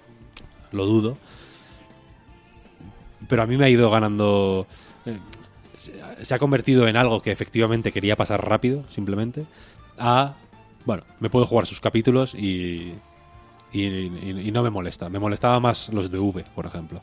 Ya, no, no, sí, eso está claro. Lo que, lo que pasa es que a lo mejor en los de V, no sé si vas tanto a lo mejor a hacer los S más, más, más, pero aquí vas a por el platino puro. Y no sé si te apetece tanto hacerlo con viola. No apetece tanto, no apetece tanto, pero se, pero se puede hacer. Y no son tantos capítulos, en realidad. Mm. La- la- el- el- al final la- el foco está en bayoneta. Y, en la, y lo que estoy aprendiendo con el paso del- de, lo- de los capítulos rejugados y de repetir algunos en busca de platino puro, me gusta que se pueda elegir no exactamente en qué versículo empiezas, que yo lo habría puesto, por cierto, Pues sí, pero, sí- pero sí el punto no De- entre te suelen dar como tres opciones, ¿no? A partir de aquí, a partir de aquí, a partir de allá. Va bien. Si tienes de pronto todo platinos puros menos el último, por ejemplo, pues bueno. Es una forma de agilizar un poco ese proceso que siempre ha sido un poco, un poco más coñazo de la cuenta. Pero luego Bayonetta eh, tiene una movida que yo soy muy conservador al principio con los Bayonetta. Juego con las pistolas. No, no me gusta usar armas. Aquí he tenido que usar más armas porque es como van asociadas al, al a la transformación, digamos, al RR, al ZRZR y hace falta, ¿no? Pues trepar por muros o, o volar por aquí o tirar o sacar a la araña, a la bueno, la la rana creo que no hace falta no hace falta equiparte su arma, pero vaya que eh, hay motivos para sacar eh, las Sí, el, juego, el transformaciones. juego lo intenta, ¿eh? Que varíe. Hay algunas transformaciones que van muy bien para pillar a los, a los cuervos, por ejemplo. Entonces, eh, se, se van usando. Entonces, yo siempre estaba medio incómodo porque si por mí fuera, habría jugado con las pistolas todo el juego. Pero claro, andar cambiando todo el rato era una mierda. Pero ¿qué pasa? Que, no, que si no tengo el nivel de familiaridad con el moveset de un arma, como tengo con el de las pistolas, las del 1 además, ¿eh? Yo la mitad del juego me lo pasé con las pistolas del 1, que te las puedes desbloquear si tienes el, la partida guardada. Eh, pues me sentía incómodo. Y no, es, y no mola eso, porque Bayonetta al final es un juego de sentirte en control de una situación extremadamente compleja. ¿no? Hay, hay, un, hay unas armas que tienen muchos combos distintos, muchos parecen parecidos, pero en realidad tienen usos muy distintos. Mm, se pueden hacer paradiñas que sirven para esto o para lo otro. Si terminas de esta manera, tiras a los enemigos para arriba, pero si sigues de aquella, les, les devuelves otra vez al suelo. El- para, para controlar bien el juego, esta, esta, este equilibrio tan guay que hay en Bayonetta entre el juego de suelo y el juego aéreo, hay que saber usar bien las armas. No puedes andar haciendo el tonto. No es un, no es un juego de. Se puede jugar al tuntún, pero creo que se disfruta más y te da motivos para disfrutarlo más eh, sabiendo lo que haces. Y claro, aquí las armas son muy raras. Muy raras. Te da- te- y, y la, y te las dan en un orden muy raro, a mi parecer. Porque que te den el puto martillo ese al principio Es un desfase. Es como, ¿qué me das? ¿Para qué me das esta mierda? Que tardó cinco segundos en, en dar un, en dar No, un yo, yo golpe. necesito solo armas rápidas, ¿eh? Y me- y Claro, hay este que-. Necesito la- hay que ir- los yoyos y el abanico. El abanico es mm, absolutamente increíble y los yoyos son espectaculares. Eh, los yoyos son eh, alucinantes. Sí, sí. Pero es que luego hay armas que van más adelante que si, si les vas cogiendo el truquillo, si vas probándolas... El micrófono es alucinante también, ¿eh? el micrófono es la hostia. Yo el micrófono pensé, esto es un, esto es un arma de Musou. Es un arma que, que está en, un, en el... Bueno, o, guita- o el- guitarra de Devil May Cry 3, ¿eh? Sí, también. Pero a mí me recuerda más a las, las típicas armas de Irule Warriors. ¿Sabes? Que hay un personaje que de pronto hace buffs y debuffs con, ha- haciendo bailes. Y que piensas, no, no, no, dame una espada, quiero, quiero matar a los enemigos. no, quiero, no quiero hacer el tonto. Y sin embargo, claro, de pronto hay un desafío que, que tienes que usar sí o sí el micrófono. Y dices, bueno, venga, va. Y, y- y sacando el platino puro o acercándote lo más cerca al platino puro de ese desafío, necesariamente tienes que aprender a usar ese arma, ¿no? Y le vas sacando usos poco a poco, vas viendo que es buena para esto o para aquello, como suele pasar en los bayoneta, mm, todo se puede terminar con cualquier arma, pero hay armas especialmente buenas para situaciones específicas, ¿no? Si de pronto hay un Alfheim que tiene esta combinación de enemigos, pues igual el las pistolas o, los abanicos y los yoyos, que son una combinación perfecta, porque son armas acojonantes, con muchísimo alcance. Mm, Los, lo- las transformaciones que te da son súper versátiles. Top de armas, me encantan.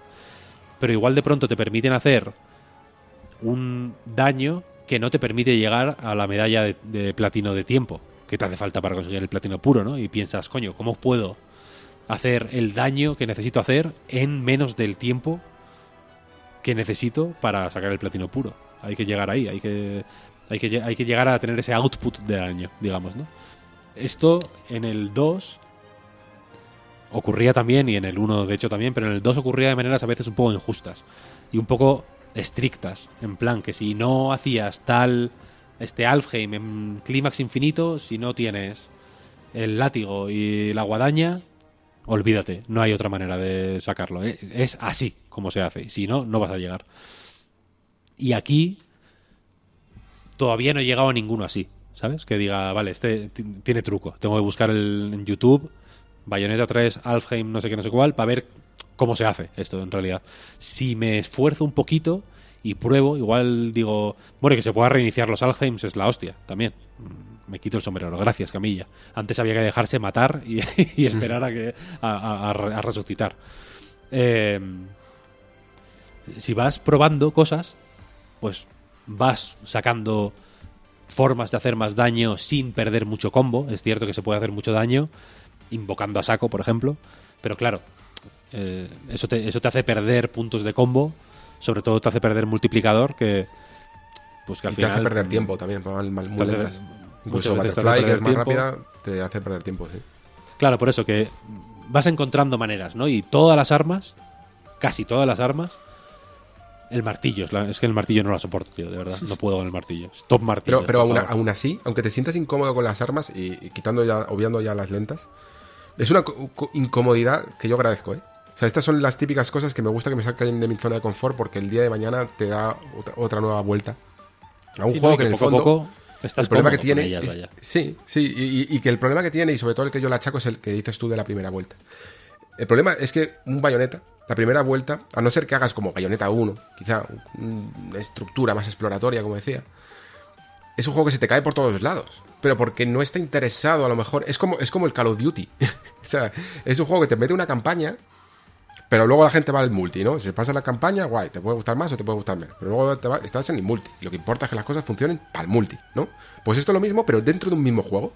En el que necesitas defragmentarlo, necesitas destrozarlo, diseccionar- diseccionarlo, para empezar a, coger como con palitos de sushi lo que tú vas a disfrutar y lo que tú necesitas mejorar en cada, en cada capítulo y en cada versículo. Porque organizado desde una estructura narrativa y desde una estructura de videojuego tradicional, el juego no funciona. Es, es algo increíblemente anticomercial. Y, y por eso cuando Camilla dice que este juego es en el fondo un milagro, es, es totalmente cierto. Porque... A ver, yo no, yo no creo que ¿quién- no funcione. ¿eh? Yo- bueno, no, no, no quiero, O sea, no, creo que funcione, pero que a lo mejor no, siente tanto interés por otras compañías y que ha tenido que llegar Nintendo a, a- a que relativamente rescatarlo, ¿no? Sí, eso sí, eso sí. Es, es porque, eh, yo entiendo también a esas compañías, es que es un antijuego. Es un antijuego en su estructura.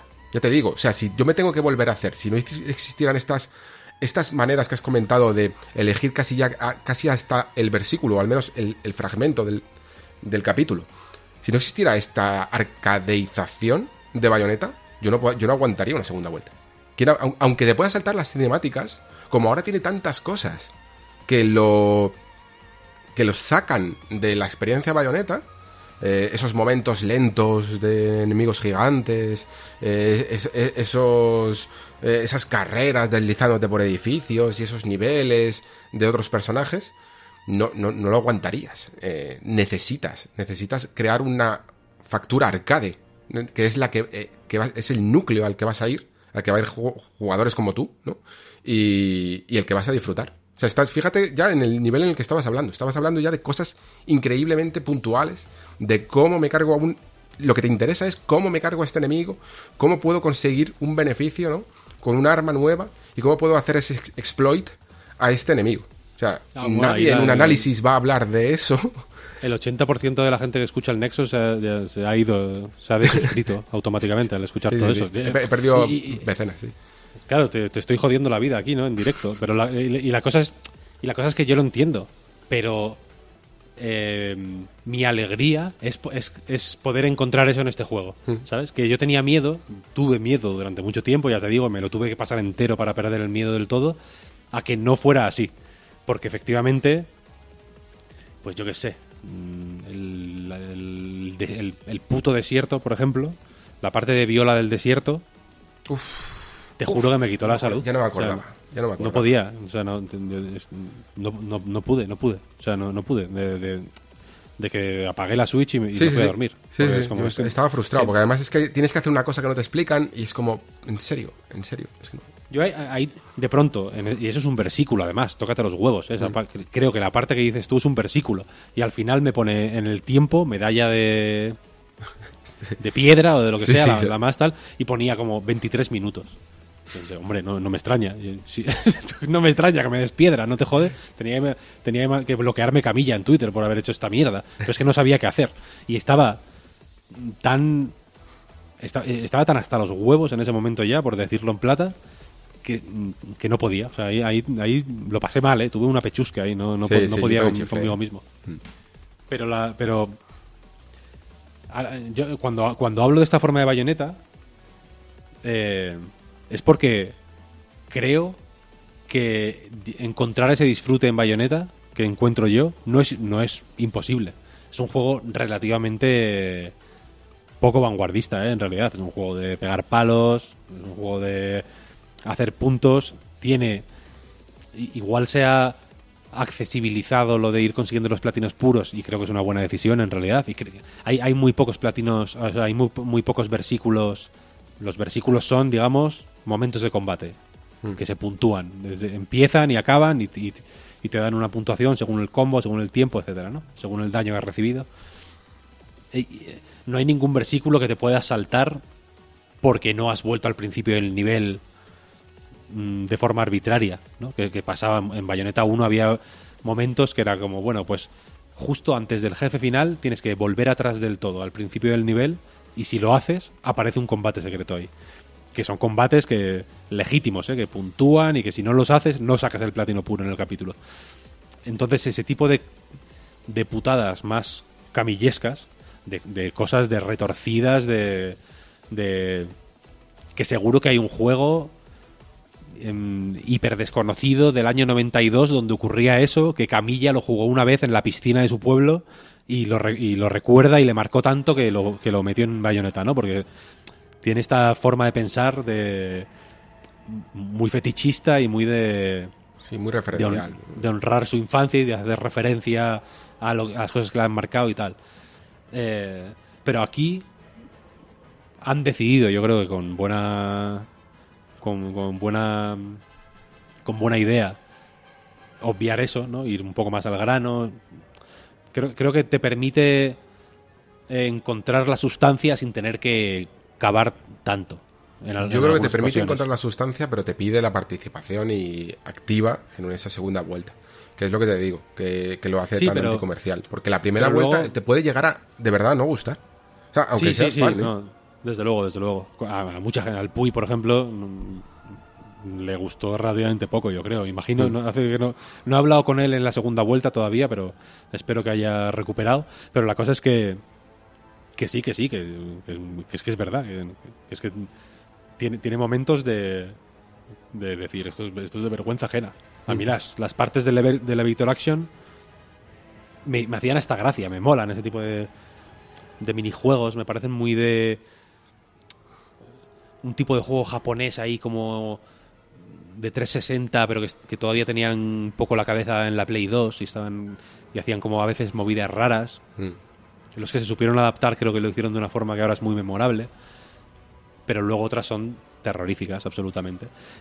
Y, si- y- sin embargo, insisto, creo que tiene ideas buenas para acercar el- para hacerse hacer más amable acercarse al juego. Por ejemplo, mm, pues que la exploración tenga un punto más relevante y que lo que encuentras explorando sea más interesante, que puedas que te recompensen la exploración con niveles secretos, que son desafíos cuando consigues los tres animales que hay en cada nivel, ¿no? Mm. Se te desbloquea ahí un nivel extra que, insisto, son bastante la hostia, porque te animan a jugar de formas muy distintas, muy inesperadas. Mm, creo creo que, que tiene una sustancia que, y, que hace, y que hace mucho para... cre- Creo que tiene la, más o menos la misma sustancia que Bayonetta 1, o desde luego están hechas en la misma fábrica, y se nota, quiero decir, son, sustancias primas hermanas, como mínimo, y que hacen muchas cosas para acercar esa sustancia a la gente, que quizá no ha jugado a Bayonetta 1 y 2, o que los ha jugado de otra manera a la que lo hemos jugado yo, por ejemplo, quiero decir, yo llevo desde el puto año 2009 jugando constantemente Bayonetta 1, sin iba a decir todos los años, pero es que todos los meses, sin parar. Es una- llevo mucho tiempo, entonces evidentemente cualquier cambio, cualquier diferencia con entre Bayonetta 3 y Bayonetta 1, pues evidentemente la noto muchísimo, porque tengo una familiaridad con el primero que es acojonante. Entiendo que hay mucha gente que igual ha jugado al 1 en la Switch, y entonces evidentemente su, su relación con Bayonetta 1 es diferente. O que, o que solo conoce Platinum por Astral Chain, por ejemplo, y que sea como, "Ah, hostia, me gustó Astral Chain, a ver qué es esto, ¿no? Tiene algo también de ese de esa forma de explorar los escenarios Sí. que puede recordar a veces Astral Chain. También tiene un poco de movida excéntrica de Wonderful 101 por, por algunas armas, por algunas situaciones, por algunos... eh, el momento del, del juego de naves, por ejemplo, me recordó bastante a... Creo que era algo que podía haber estado en Wonderful 101.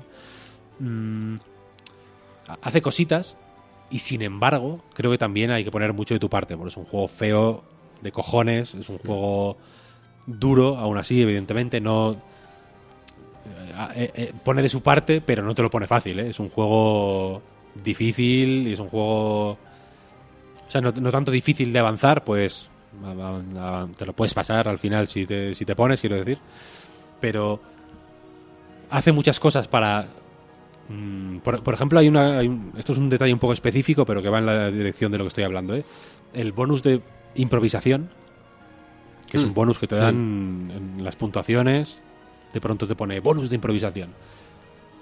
Y yo no entiendo exactamente para qué vale, pero tengo es la que sensación de que te lo dan... que ibas a hacer un combo y te has adaptado a un movimiento enemigo. Haciendo, por ejemplo, invocando en un momento que no ibas a hacerlo. Te lo dan cuando, cuando disparas. Te lo dan cuando, cuando disparas, por ejemplo, para mantener el combo vivo cuando está el enemigo lejos. Que es una cosa que hay que hacer. Si tú dejas de disparar, o sea, si dejas de atacar durante tres segundos o lo que sea, el combo se acaba y, sí, claro, y lo acabaste. Me también, sí. Entonces, si vas pegando tiros, pa, pa, pa, aunque no haces casi nada de daño y no consigues muchos puntos, o casi ningún punto, es una miseria lo, que- lo que te dan, el combo se mantiene. Estás ganando tiempo, básicamente. Y ahí te dan eh, bonus de improvisación. Entonces, el juego. Es, este, es, este es una de las cosas a medio camino entre mi matemática jodida, como el meme está de la señora con las eh, fórmulas matemáticas a los lados, para ver cuánta. para ver cuánto daño le hago a tal muñeco con tal, al- con tal arma. Y el. Quiero jugar una forma light. Hay un término medio que es este tipo de cositas que hace el juego para guiarte hacia una forma de jugar eh, muy concreta, ¿no? Manteniendo el combo, adaptándote a las situaciones guay, mm, no poniendo por, en- por encima nunca el combo antes que el daño que te van a hacer, por ejemplo, ¿no? No pasa nada, pierdes el combo, pam, pues esquivas y sigues. Y si tienes suerte, igual haciendo ese tipo de cositas, acabas aprendiendo cosas como el combos interruptus, este. Es una técnica más o menos avanzada que, que en el primero creo que te daban un logro por hacerla X veces, aquí creo que no. Pero la cosa es que, ya te digo, me gusta el, el espíritu del juego de probar chifladuras, me mola. Me gusta el- la, la intención de, de acercar lo que hace a un público más o menos grande. No creo que, no, creo que se pueda decir aquí que hace algo por acercarlo al gran público, porque tampoco hay que engañar a la gente, vaya, pero, pero hace alguna cosita hace, desde luego, para hacerse entender mejor. Y, y luego ya es cosa del- de, de quién gane el pulso, ¿sabes? Si, si tú o Viola, al final. Ya, ya. Y, y y hablaremos más de Viola, ¿eh? Pero es verdad que, hay un pulso ahí y, es verdad que en mi caso probablemente eh, se ha, quedado en una especie de empate. Porque si bien en otros hack and slash, eh, cuando termino, voy tan acelerado que lo único que puedo hacer es darle rápidamente a empezar. Eh, algo que también me ocurrió en otros bayoneta, pero en este caso mm, me dan ganas de parar un momento, descansar las partes que no me han gustado tanto y aunque sé que con el, con el propio menú me las puedo saltar y, va a ser todo más fácil, no he conseguido animarme tanto. Y si a eso encima le sumo la sensación de que lo mismo este juego, eh, Nintendo lo redita tres veces más, cada una en mejor estado técnico que, que la anterior, eh, me dan me da la sensación de que lo mismo me espero a una nueva versión de Bayonetta 3 para hacer esa jugada. No sé si me conseguiría mantener Nintendo la partida o tendré que volver a, pasarme esa primera. Al menos me podría saltar las cinemáticas. Pero tengo la sensación de que quiero jugar en mejores condiciones. Sinceramente. Y hay cosas que, me han costado. Y intentaré hacer las paces con, con Viola. Pero no me lo ha puesto fácil. Porque incluso quitando el tema del parry, que es el más duro, no tengo tampoco la sensación de que la variedad de sus combos o, el juego con Cheshire sea tan, tan orgánico y tan bien adaptado. Me parece lo típico de cuando la compañía hace un personaje eh, que está ahí, que está como fuera del contexto y lo, y lo incorporan a ese juego, ¿no? Eh, y los personajes no están adecuados a, los combos y a la manera de moverse de ese personaje. Algo que, por ejemplo, en Devil May Cry 5 no ocurría. Eh, tú jugabas eh, con Nero, jugabas con Dante, vamos a quitar a, V de momento, y que para eso tenía sus propias fases, y, y juegas perfecto. Es increíble la respuesta mm, fantástica de, de ambos personajes, incluso a la misma situación. Y esto es algo que con que con Viola para la importancia. Porque es que el problema es la importancia. Yo tengo la sensación de que le dan mucha, mucha importancia a este juego. Y aquí hablando así con, con, la boca pequeña. Eh, le dan mucha, mucha, mucha importancia. Como si hubiera sido su gran idea, su gran aportación al mundo de Bayonetta. Y a la vez, partiendo incluso del diseño. Es extraño ver a esa Platinum casi a veces de baja forma de otros juegos. Verlo aquí. No sé. Sí, pero no, es cierto que encaja, encaja peor. Sobre esto también podría hablar 70 horas, pero bueno, entiendo que no es ese tipo de nexos, pero es verdad que eh, el movimiento de Viola cho choca mucho poniéndolo al lado del de Bayonetta, porque incluso en, yo qué sé, los yoyos, por ejemplo, hmm. por no mencionar armas mucho más avanzadas, ya no el, la lista de combos, sino cómo se mueve Bayonetta al ejecutarlos es absolutamente increíble, alucinante. No, no porque sea. No, no, no, lo digo de una manera mm, sexual, ¿no? Porque sea muy eróticos o lo que sean. Simplemente por la, la gracia y el, y el, atletismo. Es una cosa de, de, de da atletismo. Da placer. Yo he jugado casi más con los yoyos que con las pistolas, fíjate. Es que es, es una es, cosa. Ahí hay algo muy bueno, ¿eh? En ese, en ese arma. Sí, sí, sí, sí. A mí me encanta. Mm, tengo la. Ya para, si quieres, para ir concluyendo, si queremos hacer esos cinco minutitos de spoiler. Eh, la sensación de que también ha sido un proceso de desarrollo un poco tumultuoso y con. No sé si con altibajos o con. Haberse quedado sin pasta. Pero se nota un poco incluso en la propia estructura del juego, que suele ser reiterativa. Es decir, es todo como este capítulo que termina dentro de este mundo, este mundo que termina con este jefe, este jefe que termina con esta manera eh, de acabarlo así como extraña. Y, y veías poco a poco como el, el, principio del juego, que si bien antes decía que pues casi al nivel de diseño y de gráficos era, era, un poco peor, pero estaba con sus cinemáticas, con su espectacularidad, con todo, incluso no gustándome a mí personalmente mucho el prólogo, pero al menos ves que, que, hay trabajo de cinemática ahí y como poco a poco el juego se, no, no llega y, tiene que utilizar recursos casi del Bayonetta 1, ¿no? De, de, hacer escenas estáticas y tal y terminar muchas de esas fases eh, con la lengua fuera, ¿no? a, a, nivel de presupuesto y a nivel de, de no llegar, ¿no? Con, con ese mismo mm, con esos mismos valores de producción que tenía al principio. Y sin embargo, curiosamente, a nivel de escenarios, casi me parecen un poquito más bonitos los del final que los del principio. ¿Cómo lo ves tú? Hombre, eh, París, por ejemplo, a mí me encanta. Hmm. Yo creo que es lo, lo mejor del juego, para mi gusto. En, en ese sentido, yo veo el principio demasiado largo y el final demasiado corto. Hmm. Me habría gustado un poco más de traca al final. Tiene traca, pero yo lo habría alargado un poquito más. Soy muy fan de los típicos finales de Platinum de tres capítulos de pronto ahí que matas al jefe final y resulta que no era ese, sino que era otro y vas a no sé dónde y, acabas empalando a, a, yo que sé, al creador del cosmos con las oficinas, con un rascacielos que son las oficinas de Platinum Games, por ejemplo. Ese tipo de movidas así súper bombásticas me, me flipan. Y aquí, me terminó ahí de pronto con bien, o sea, me gusta el final, pero, pero lo habría hecho un, po- un pelín más largo, un pelín más largo. y el, eh, bueno, y el desarrollo puede haber sido un desastre absoluto. No, no, no, no tengo mucha información para mm, decir, vale, pues sí, sería de esta manera o de aquella. El juego lo veo más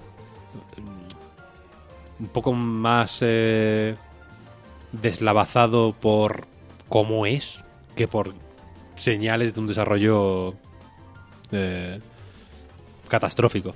Pero aún así, quiero decir, han estado demasiado tiempo haciendo este juego. Este juego no puede tardar seis años en hacerlo. Ya. A- a- en, en mi opinión, ¿eh? O sea, que, que tarden lo que quieran. Guay, ya digo, es un juego que me gusta. Pero, hostia, así no se... Así una empresa no funciona, ¿eh? o sea, porque, joder, han estado... Si lo anunciaron en 2018, No, antes, antes. Joder, ¿eh? En dos- seguro. eh, en dos- pues pon de 2016 o Sí, por ahí, 2017. Ostras, no puedes, ¿eh? Esto no, no salen las cuentas. Hay, Tardar lo mismo que Red Dead Redemption 2. joder, es que hay muchas bocas que alimentar ¿eh? en ese proceso. Y, y, y han sacado otros juegos y demás, entiendo, por medio, no pasa nada, guay, han hecho otras cosas. Astral Chain salió después del anuncio. ¿O Hmm. antes? No, lo- no lo es, que, tengo es que esa localizado. es la sensación que me da con Platinum, que tenía este juego como cama ahí. De, de en plan, bueno, cuando podamos, eh, nos metemos en la habitación de Bayonetta 3 a, a hacerlo, ¿sabes? Y sí, bueno, y que han salido otros juegos, pero quiero decir, uno de ellos ya tiene fecha de, de función mm, programada. Sí, Entonces, sí. quiero decir, tampoco vamos a. Tampoco es que. O el World of Demons, ese que sacaron para móviles. Supongo que Apple pagaría algo por meterlo en el Apple Arcade. Pero tampoco creo que les haya sacado de pobres, ¿eh? Entonces. mm, Entiendo que. Entiendo que tampoco se hace en dos días este juego. No quiero, no, quiero ponerme aquí pejigueras de. Hay que sacar uno de estos al año. Pero no parece el proyecto mejor optimizado de la historia, desde luego. Sí, sí, sí. Bueno, pues. Esto es Bay- Bayonetta 3. No sé si me atrevo a preguntarte, sé que es injusto. Em, ¿Cómo los ordenarías tú? Porque yo diría que así, tal cual, em, el mejor uno, después dos y después tres. Pero claro, em, ni tengo de tu perspectiva y no sé tampoco si voy a profundizar tanto en ella. Eh, más o menos, ¿cómo lo intuyes tú?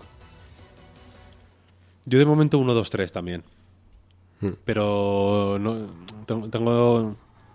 no, no- no sé si decirte, tengo la sensación de que cambiará de alguna manera, pero sí tengo la esperanza de que, de que, me- de que vaya cambiando de alguna manera. Hmm. Yo, o sea, el orden, el orden importante es el primero, que va en el primer puesto. A partir de ahí ya, que bueno, que hagan lo que quieran. Pero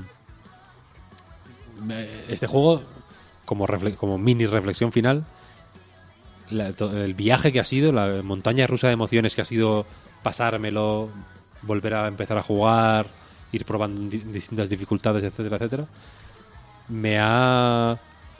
Ha sido un, un, jar- un jarro de, de agua fría, un poco, pero no lo digo como algo malo, sino como algo bueno. De alguna manera te- tenía una bruma mental que me obligaba a pensar que podía haber un juego mejor que Bayonetta 1. ¿Sabes? A- Me, me obligaba a esperar una quimera que no existe. Y entonces eh, ahora ya me he quedado más tranquilo. Eh, eh, ya cuando, cuando quiera jugar al mejor juego de la historia, ya sé a cuál tengo que ir. Bayonetta 1. Y, y- y a 4K, nítidos. Y a 4K en, y, o- y a 4K en la Play o a 120 frames en el ordenador o en el váter, en la Switch, es que lo tengo en todos los lados. Entonces estoy Sí, sí, encantado. Sí, sí, yo también lo tengo tres o cuatro. Bueno, pues hasta aquí, que ya, que ya además eh, he consumido más tiempo de que te, había dicho y ya me siento mal. Eh, aún así, eso, do- es que creo que solo necesitamos dos, tres minutos, ¿eh? Para decir la parte de spoiler, así que me despido y vamos, y vamos con ello. Eh, darte las gracias, de verdad, Víctor, por haberte pasado. Eh, mm, joder, yo creo que ha quedado un programa espectacular. Eh, hemos encontrado una buena sintonía, además, en las reflexiones, y, y a mí es lo que me, lo que me importa, y tengo que, y estoy, vamos, et- eternamente agradecido por tu participación aquí en el Nexo. Espero que te hayas encontrado bien. Sí, por supuesto. Las gracias te las doy yo como oyente Eh, pues, por muchas- dejarme, por dejarme entrar. Muchas gracias, de verdad. Eh, yo tenía, tenía muchas ganas ¿eh? de, que, de que te pasaras. Y espero que no sea la, la última vez, aunque Ojalá. prometo prome- prometo li- eh, limitar más el tiempo. ¿eh? Que- Para, para el 4 me comprometo a venir. Para, para cuatro. Sí. No sé, no sé si habré, si habré hecho un nivel para entonces, tío. Será, será, será, será para ver eso, ¿eh? Porque lo mismo otros siete años aquí de, de Nexo. Em, vale, pues a vosotros también, queridos oyentes, toca la hora de la despedida. Como siempre digo, muchísimas gracias también por estar ahí y muchísimas gracias por escuchar. Se despide Alejandro Pascual. Hasta el próximo programa. Recordad que ahora tenemos 3, 4, 5 minutitos para comentar una cosita de Bayonetta 3. Hasta luego.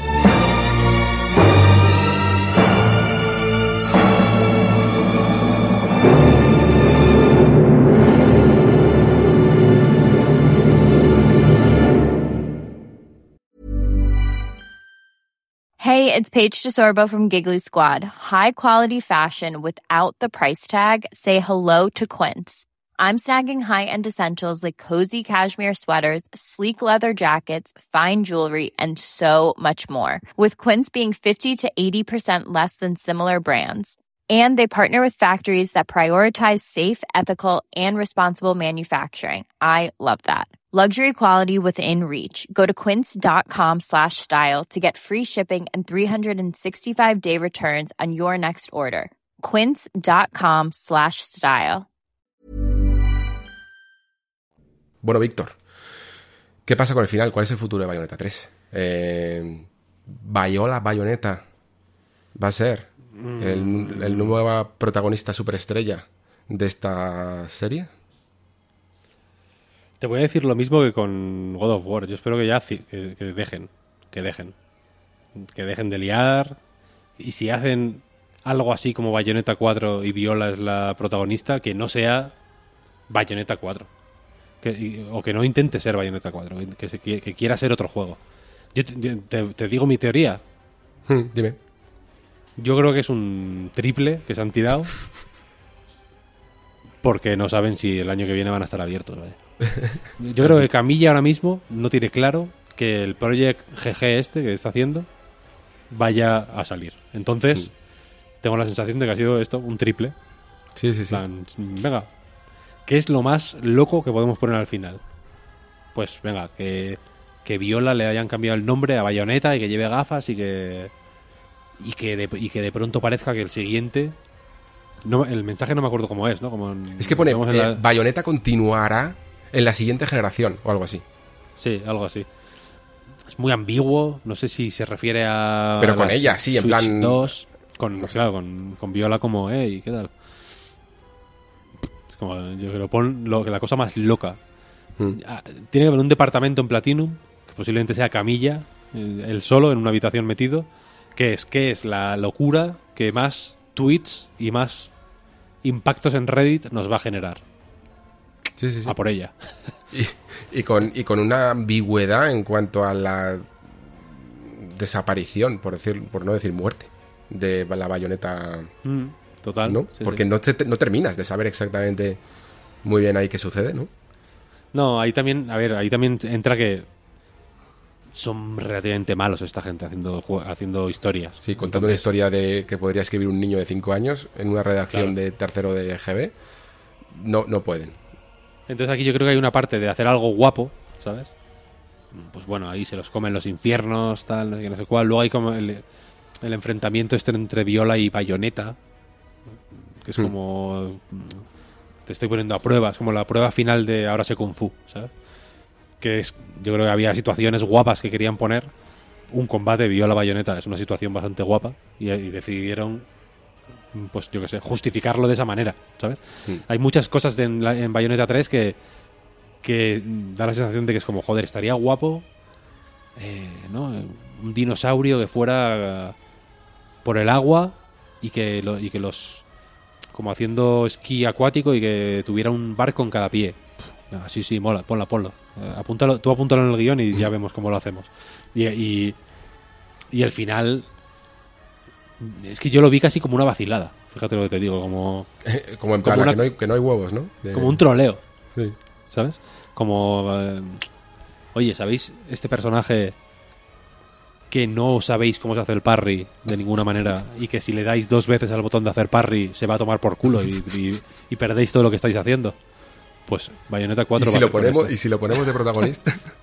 Claro, es una es una cosa demencial al final si lo piensas es un eh, es, impo- es im- impensable ¿no? que, que- que esta gente dijera no no es que la gente va a querer esto ¿sabes? Te Ya, puede gustar Viola yo no a, a- a mí ya te digo no la, la parte del desierto de Viola no me gustó no por Viola sino porque es el nivel más loco que yo he jugado en mi vida de un videojuego Sí, sí. Mm, El gato ahí pero, eh, pf, eh, eh, buscando agua ¿eh? sin que te lo hayan dicho. alucinante. Sí. Yo eso, o sea, me di cuenta de que estaba moviendo la cola en cierto Sí. momento y pensé, ¿qué coño será esto? ¿Habrá Cuando llevas ya 15 secretillo, minutos. Y, y, y, y Es, de es algo que esperas de Sam Barlow, ¿sabes? Y Viola dice, agua, agua. Y pensé, no me jodas, que va a ser esto, que va a ser esto, porque cabé en dos sitios y me salieron enemigos, en los dos. Y pensé, joder, qué mala suerte, ¿no? Habrá algún corazón por aquí, en algún lado, tal. Y de pronto dice, agua, agua, y yo, no. Y cabé, pas, y se empieza a salir el agua. Como, me cago en tus muertos, tío. 25 minutos me he tirado haciendo esta mierda yo, ¿eh? Sí, sí, porque claro, ibas rápido para, para pasar esa mierda en cuanto antes. No te detenías, estaba a- a- no le dabas tiempo a vibrar el mando. Sí, sí, sí. Entonces fue una cosa horrible.